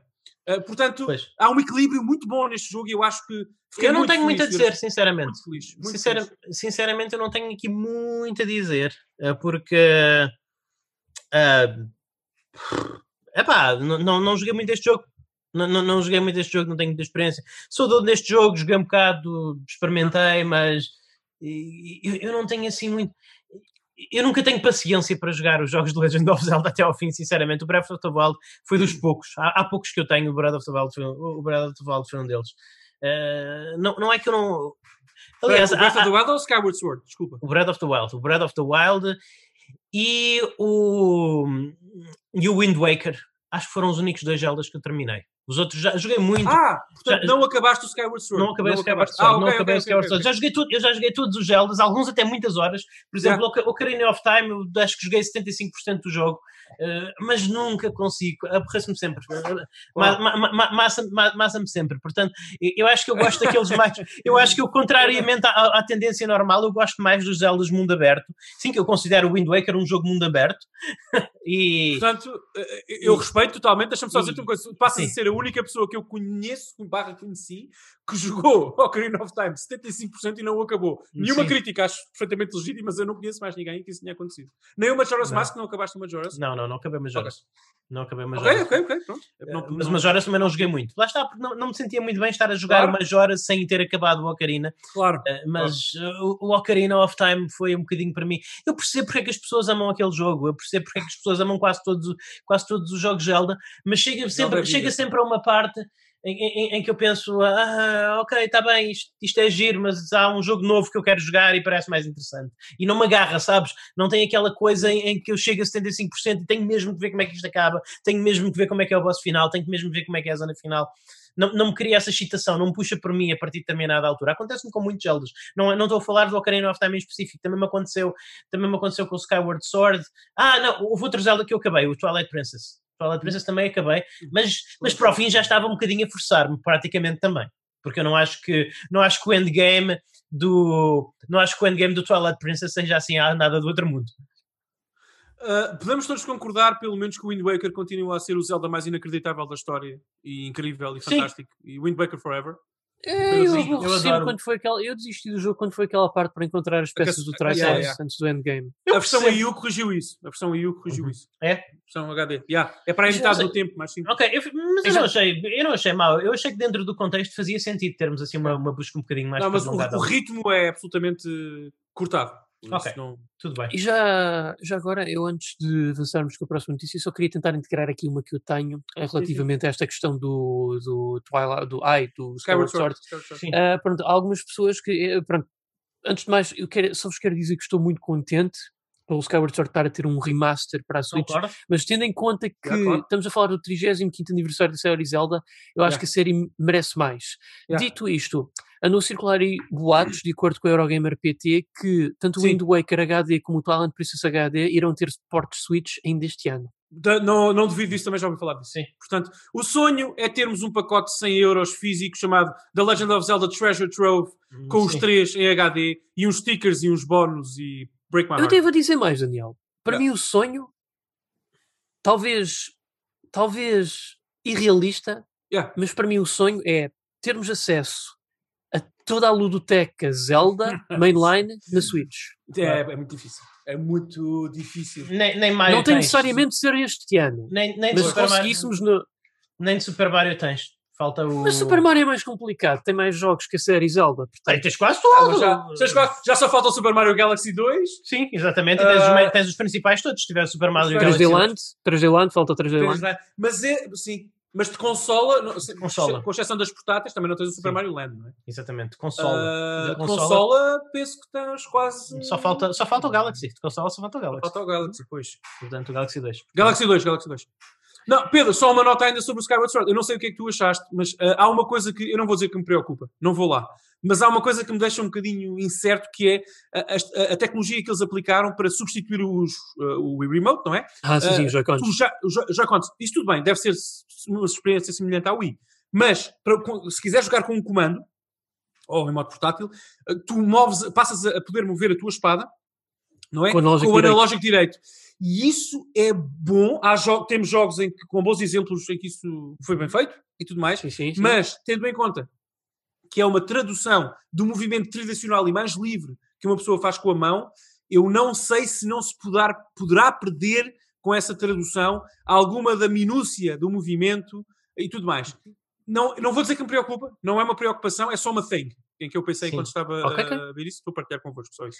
Eu concordo, também pensei nisso, Daniel. Também, Eu- também. Eu, eu, eu Ah, acho não vai ser Eu, tão eu acho que a série Zelda, mas a série Zelda no geral nunca foi, sempre foi uma, sempre, sempre foi mais preocupada com ritmo do que com minúcia, se é que isto faz sentido.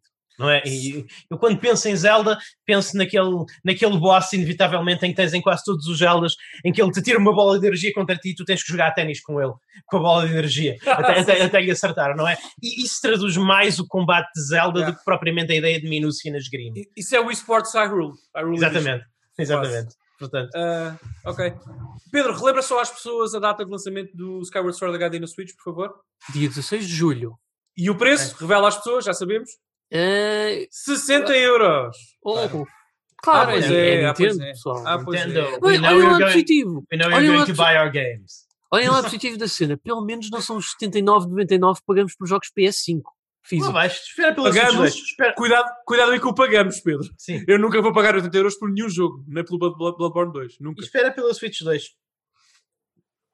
O Ok. Switch, o Switch Max. Sim, ver. Switch- Ou New Switch- Nintendo Switch. Vamos ver. Então, Switch. Para encerrar aqui o apanhado geral do Nintendo Direct, ahm, tivemos um último reveal com uma data prevista para 2022 que foi o Splatoon 3 que eh, tipo Claro. eh, o 2 já era um live service, havia necessidade de fazerem um novo, não podem por isso simplesmente atualizar o, o segundo. Não, Pedro. ouve, em primeiro lugar, A resposta também acho que é não, sim. em, em- em primeiro lugar, Splatoon é, é- é um jogo que não diz nada a ti.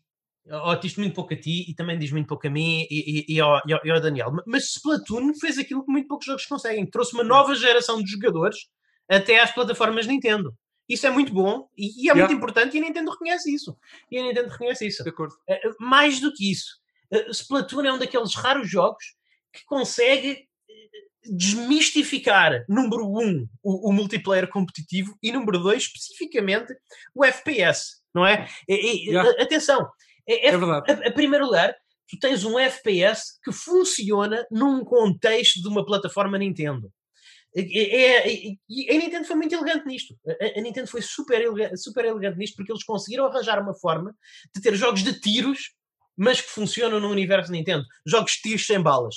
Eu, eu não percebo como é que nunca pensaram nisto antes, mas é absolutamente fantástico a ideia do, do conceito da- das pistolas, basicamente besnagas, de ser um jogo de besnagas, de ser um jogo de paintball, não é?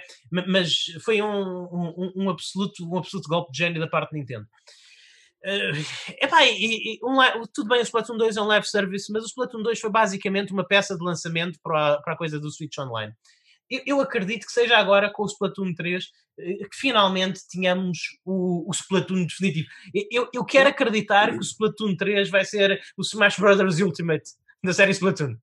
Splatoon 1 foi o único arena shooter que eu, em que eu me diverti a jogar na minha vida. Tenho, ainda tive, tinha umas 20 e tal, 30 horas de jogo nesse jogo. Gostei muito, muito, muito. Depois o 2 não comprei. Uh, mas, Pedro, acho que, não sei, eu não tenho muito a dizer sobre este, sobre este anúncio. Sim. Acho que o Luís tem razão. Acho que faz sentido a existência deste jogo. Porque nunca nos podemos esquecer de que estas séries também vivem e morrem pela, pelos títulos que recebem, pelas entradas que recebem, e tu tens que ir refrescando a série com novos títulos. Não Ok. basta atualizar Uhum. o existente. Não, é assim, é a indústria. é Fair assim. enough. Uh, fair enough. mas, mas eu acho que o jogo pode ser, lá está, eu acho que há tantos milhões de pessoas que se vão divertir com este jogo que eu Uhum. tenho muita dificuldade a criticar um jogo que traga felicidade à vida das pessoas. Tenho sempre, já sabes como é que eu sou, tenho Sim. muita dificuldade com isso. Uh, agora vou comprar o Day One, não, mas fica aqui o repto. Se vocês, os dois, comprarem ou quiserem jogar, eu depois tentarei também juntar-me à festa, porque eu acho que isto é um jogo muito divertido para se jogar com amigos, sinceramente. Ah, sim, sim, Ah, também, também acho. E é, é, é a rara exceção de um bom jogo online, com boa implementação online da, da Nintendo. Porque até o Smash Brothers, ninguém nos está a ouvir. Pessoal, a estrutura online do Smash Brothers é um, deixa um bocadinho a desejar, ok? Portanto, não é incrível, o lag é grande, blá blá blá. Ah, mas, portanto, o Splatoon sempre funcionou muito bem. Ah, e é isso. Epá, kudos. Agora, perguntas-me assim, eh, tu se mandasses, ainda bem que não mando, senão era uma desgraça e uma falência em dois dias. Mas se fosse eu a mandar nos destinos da Nintendo, teria colocado no final da apresentação, tornando o anúncio do Splatoon 3 como o anúncio de gala, o jogo de gala da apresentação, ter- teria sido aí que eu colocaria não. Hum. Se calhar este era um jogo bom para abrir a apresentação e depois fecharia com uma celebração mais adequada para os 35 anos do Zelda, onde inclu- incluiria o anúncio do Skyward Sword. Ah, mas é uma decisão. A Nintendo aposta muito nesta série, desde a Wii U, mas muito mesmo. Ah, e ótimo. Vamos ver o que corre, mas se calhar não é o jogo para o N3Cast. Não é, não é o Não. nosso jogo fetiche. Não, não é, não é, não é. E Mas, pronto, e- e acho que podemos ah, concluir aqui. Só, Acho- só uma coisa. concluir- pessoal. Diz, diz, diz, Pedro. Diz, não, mas diz tu primeiro, Sim. Daniel. Eu queria só fechar, eu sei que temos que ir, já passámos o nosso tempo. Há uma Sim. coisa importante. Este Nintendo Direct teve duas versões. A versão japonesa e a versão para o Ah, resto do mundo. ok, ok. Pois é. A versão japonesa teve um pequeno jogo que foi apresentado, que é dos jogos mais Dois, bonitos que eu vi. Bom, sim, sim, vou falar de um. Sim. Que é um dos jogos mais. Depois, se quiseres, falas do outro, Pedro. Uhum. Um dos jogos mais bonitos que eu vi para 2021. Contando com consolas de próxima geração. Sim. Permitam ah, aos meus amigos fazer uma coisa que eu nunca faço, que é promover alguma interatividade durante a gravação. Força, eu vou, Daniel. eu vou pôr-vos aqui o link para verem o trailer. O Pedro já viu. Eu já Ah, vi, eu já vi já. também. Já vi também. O Luís já viu, pronto, fica aí o link. que é um trailer uh, de, uh, de, um jogo que vai ser exclusivo para a Switch, exclusivo no Japão, pelo menos é isso que, que parece, chamado Crayon Shinchan. Uh, é um jogo de, do Shinchan, daquela série de animação japonesa que todos conhecemos. O jogo está lindíssimo, parece, parece um sonho. Parece um sonho, é um jogo a pastel, é um jogo lindíssimo, com os gráficos é. vetoriais. É, é, aquele Japão, aquelas terrinhas do Japão retratadas em estilo artístico do Shin-Chan, lá está. Uh, parece, mesmo uma, parece mesmo que pegaram na série de animação e colocaram em jogo numa consola, só que fazendo a coisa mais bonita ainda. Uh, eu não sei se mecanicamente vai ser interessante, não faço a mais pequena ideia. Artisticamente, vamos à players. Lindo. Vamos é todos à players. O jogo é lindo. Portanto, fica esta nota. Se quiserem, se quiserem ver os nossos ouvintes, recomendo que pesquisem Shin-Chan uh, Nintendo Direct Trailer. Provavelmente no YouTube encontrarão rapidamente. Só, este trailer só, o jogo só estará disponível no Japão e só para Switch. Portanto, é Mas agora eu vou-te dizer, Daniel, que pode ser que haja alguma esperança para nós aqui no Ocidente, porque sure. uh, para além desta série surpreendentemente ser grande aqui em Portugal e ainda maior yeah. na Espanha, yeah, yeah. Uh, eu pelo menos já ouvi uns tweets de que o diretor deste jogo uhum. quer, uh, quer tentar trazê-lo, pelo menos à Europa. Posso e meter um bocadinho de nojo durante mais 10 segundos? Só mais 10 segundos de meter nojo, Força. mas aqui tem, é que eu tenho que dizer isto. Eh, porque entre as que é o nosso programa e nós temos que dar a nossa perspectiva sempre pessoal, não é? Claro. Deixem-me dizer-vos. Eu percebo o que estás a dizer e atenção, eu assino as petições que forem necessárias para trazer este jogo para a Europa. Mas este jogo, este jogo é o jogo da PlayStation para Daniel Costa. Sim. eu, ah, eu, vou, sim, eu, eu, quero mesmo encomendá-lo e jogá-lo em japonês. Sim, Desculpa, eu, eu, não quero jogar traduções do Shin-Chan num jogo que se passa no, no, no Japão rural uh, e de uma. Este, este jogo é para jogar na língua original, tenho essa possibilidade. A tradução do título já agora é Shin-Chan, ah. as minhas férias de verão com o professor, a, a, infinita, a infinita viagem de sete dias. Eu gostava e de ler isso em japonês, mas não sei onde é que está. Isto é um sucessor espiritual. Eu não vou tentar ler em japonês. Fazem copy-paste no chat. Eu, eu tento, eu tento, eu tento. Eu Alguém faça copy-paste do chat, eu não tenho o título todo aqui. Em, em, em japonês, eu, eu, faço, Daniel, e vou tentar ler, depois hás-me corrigir se eu estiver errado aqui. Vai, certamente, vai certamente o professor japonês vai aqui avaliar-me pela minha dicção. Portanto, o título em japonês é Aqui está. Shinchan, Ora to Hakase no Natsu Yasumi, Ora Nai Nanokanan no Tabi. Okay. Uh, uh, não é Nanokanan, é Nanokakan. Xissa. Mas está tudo bem. Perfeito, perfeito, Pedro. Burn. À primeira, parabéns. Burn, burn, burn, bitch, burn. Não, perfeito, perfeito, perfeito. Só uma palavra mal. Luís, agora é a tua vez. Uh, eu não, eu não consigo, eu não consigo, não, não, consigo, não consigo dizer isto. É a minha Não, está muito bem. Primeiro, muito bem no Ahakase, muito bem o Natsuya Asumi. Não sou... E Natsuya Asumi já agora significa literalmente verão. férias de verão. Férias de verão, isso, isso. Natsu, e, verão e, e Asumi, férias. Sim, e falando sim. em Natsuyasumi, eu pelo menos do que eu tive a ler não tenho a certeza. Este jogo está a fazer, é, foi o diretor deste jogo trabalhou na série Boku no Natsuyasumi, que é, quer ah, dizer, literalmente as minhas férias de verão, é uma das séries mais uhum. relax. É basicamente uma espécie de Animal Crossing por parte é, da Sony, mas sem os é, animais, é, é. que para a minha grande tristeza nunca foi localizado no Ocidente, porque não, não, uh, pronto, para nós, os japoneses, para nós, nós, para os japoneses somos uns bárbaros que não sabemos apreciar as coisas mais simples da vida. E isso é mentira, Pedro? Fica, fica a pergunta no ar: será que eles estão enganados? Eu, eu não, sei, sei mas eu não sei apreciar as coisas mais simples. Eu sou, eu sou, eu sou. mas enfim, eu enfim. quero muito, quero muito vir a poder jogar isto de alguma forma que eu possa compreender. E já agora acrescento que também houve outro jogo que foi revelado que uhum. não tão impressionante como este, mas que me cativa. Que eu por acaso quero já há algum tempo jogar a prequel, que é o da Caligula Effect 2, que é Sim. um RPG ah. por turnos, que dá assim umas vibezinhas de rip-off persona, mas Epá, eu, eu, eu, pelo menos há qualquer coisa no primeiro que me cativa. Parece ter assim uma vibe Sim. muito estranha, parece-me ser único em termos do sistema de combate. É. Uh, quero ver muito se o arranjo para a GOG no futuro, mas uh, espero que o 2 venha a ser localizado, pelo menos pela News América. É, é, é, um jogo visualmente um bocadinho tépido, de resto é um. A, a, a mesma versão de PlayStation 4 Switch são portes da versão de Vita, portanto visualmente não é um jogo muito interessante, mas, mas sim, parece-me que há, narrativamente e mecanicamente até parece que tem, é um RPGzinho interessante. Tem coisas engraçadas. Mas pronto. Ok, então acho que concluímos aqui. Nós tínhamos também algumas notícias adicionais e até algumas notícias da BlizzCon para falar, mas acho que este programa já vai longo, acho que as podemos guardar para a ah, semana ah, sim, que vem. Yeah. Portanto, Uh, resta dizer que se quiserem apoiar o programa, se gostaram disto, se gostam de nos ouvir aqui a falar durante 3 horas, sensivelmente, sobre videojogos, 2 horas e meia sobre videojogos e também se querem acesso a programas exclusivos só para subscritores, podem subscrever em www.n3.net. uh, façam subscrição, tornem-se ouvintes premium e têm acesso a todos os programas, mais de 40 programas que nós temos gravados uh, é, é, nos nossos arquivos e um programa novo todas as semanas. Uh, podem encontrar-me a mim no Twitter em arroba Luís Maga e o Entrescast também no Twitter, Daniel Costa. Uh, o nosso Entrescast está lá, arroba Entrescast, sigam-nos, partilhem opiniões, feedback positivo, negativo, como sempre, é o sítio perfeito para também receberem updates de, da nossa parte e notas editoriais e tudo mais. Eu também lá estou, Godan Sama, é uma, é uma GODAN Sama, é uma conta exclusivamente para falar sobre videojogos e falar, para falar convosco. Uh, e é isso, Pedro, o nosso Facebook. O nosso Facebook uh, tem a handle de N3Net, onde nós vamos postando, portanto, os podcasts mais recentes para vocês estarem a par dos mesmos, materiais suplementares como arte, música, vídeos e mimos e afins para também vos animar o dia sobre videojogos. E claro que é mais um veículo, à semelhança do Twitter, para compartilharem connosco o vosso feedback no sentido de melhorarmos o programa. Quanto a mim, podem me encontrar com a handle de @pixelpedro no Twitter, qualquer coisa também podem me vir lá falar, qualquer feedback ou assim estamos sempre presentes, onde quer que estejam, para vos ouvir, pessoal. Ok. Pronto, e é isso. Muito obrigado a todos por terem estado aqui connosco. Muito obrigado por terem sido este N3Cast Direct. Até à próxima. Fiquem bem e joguem muito.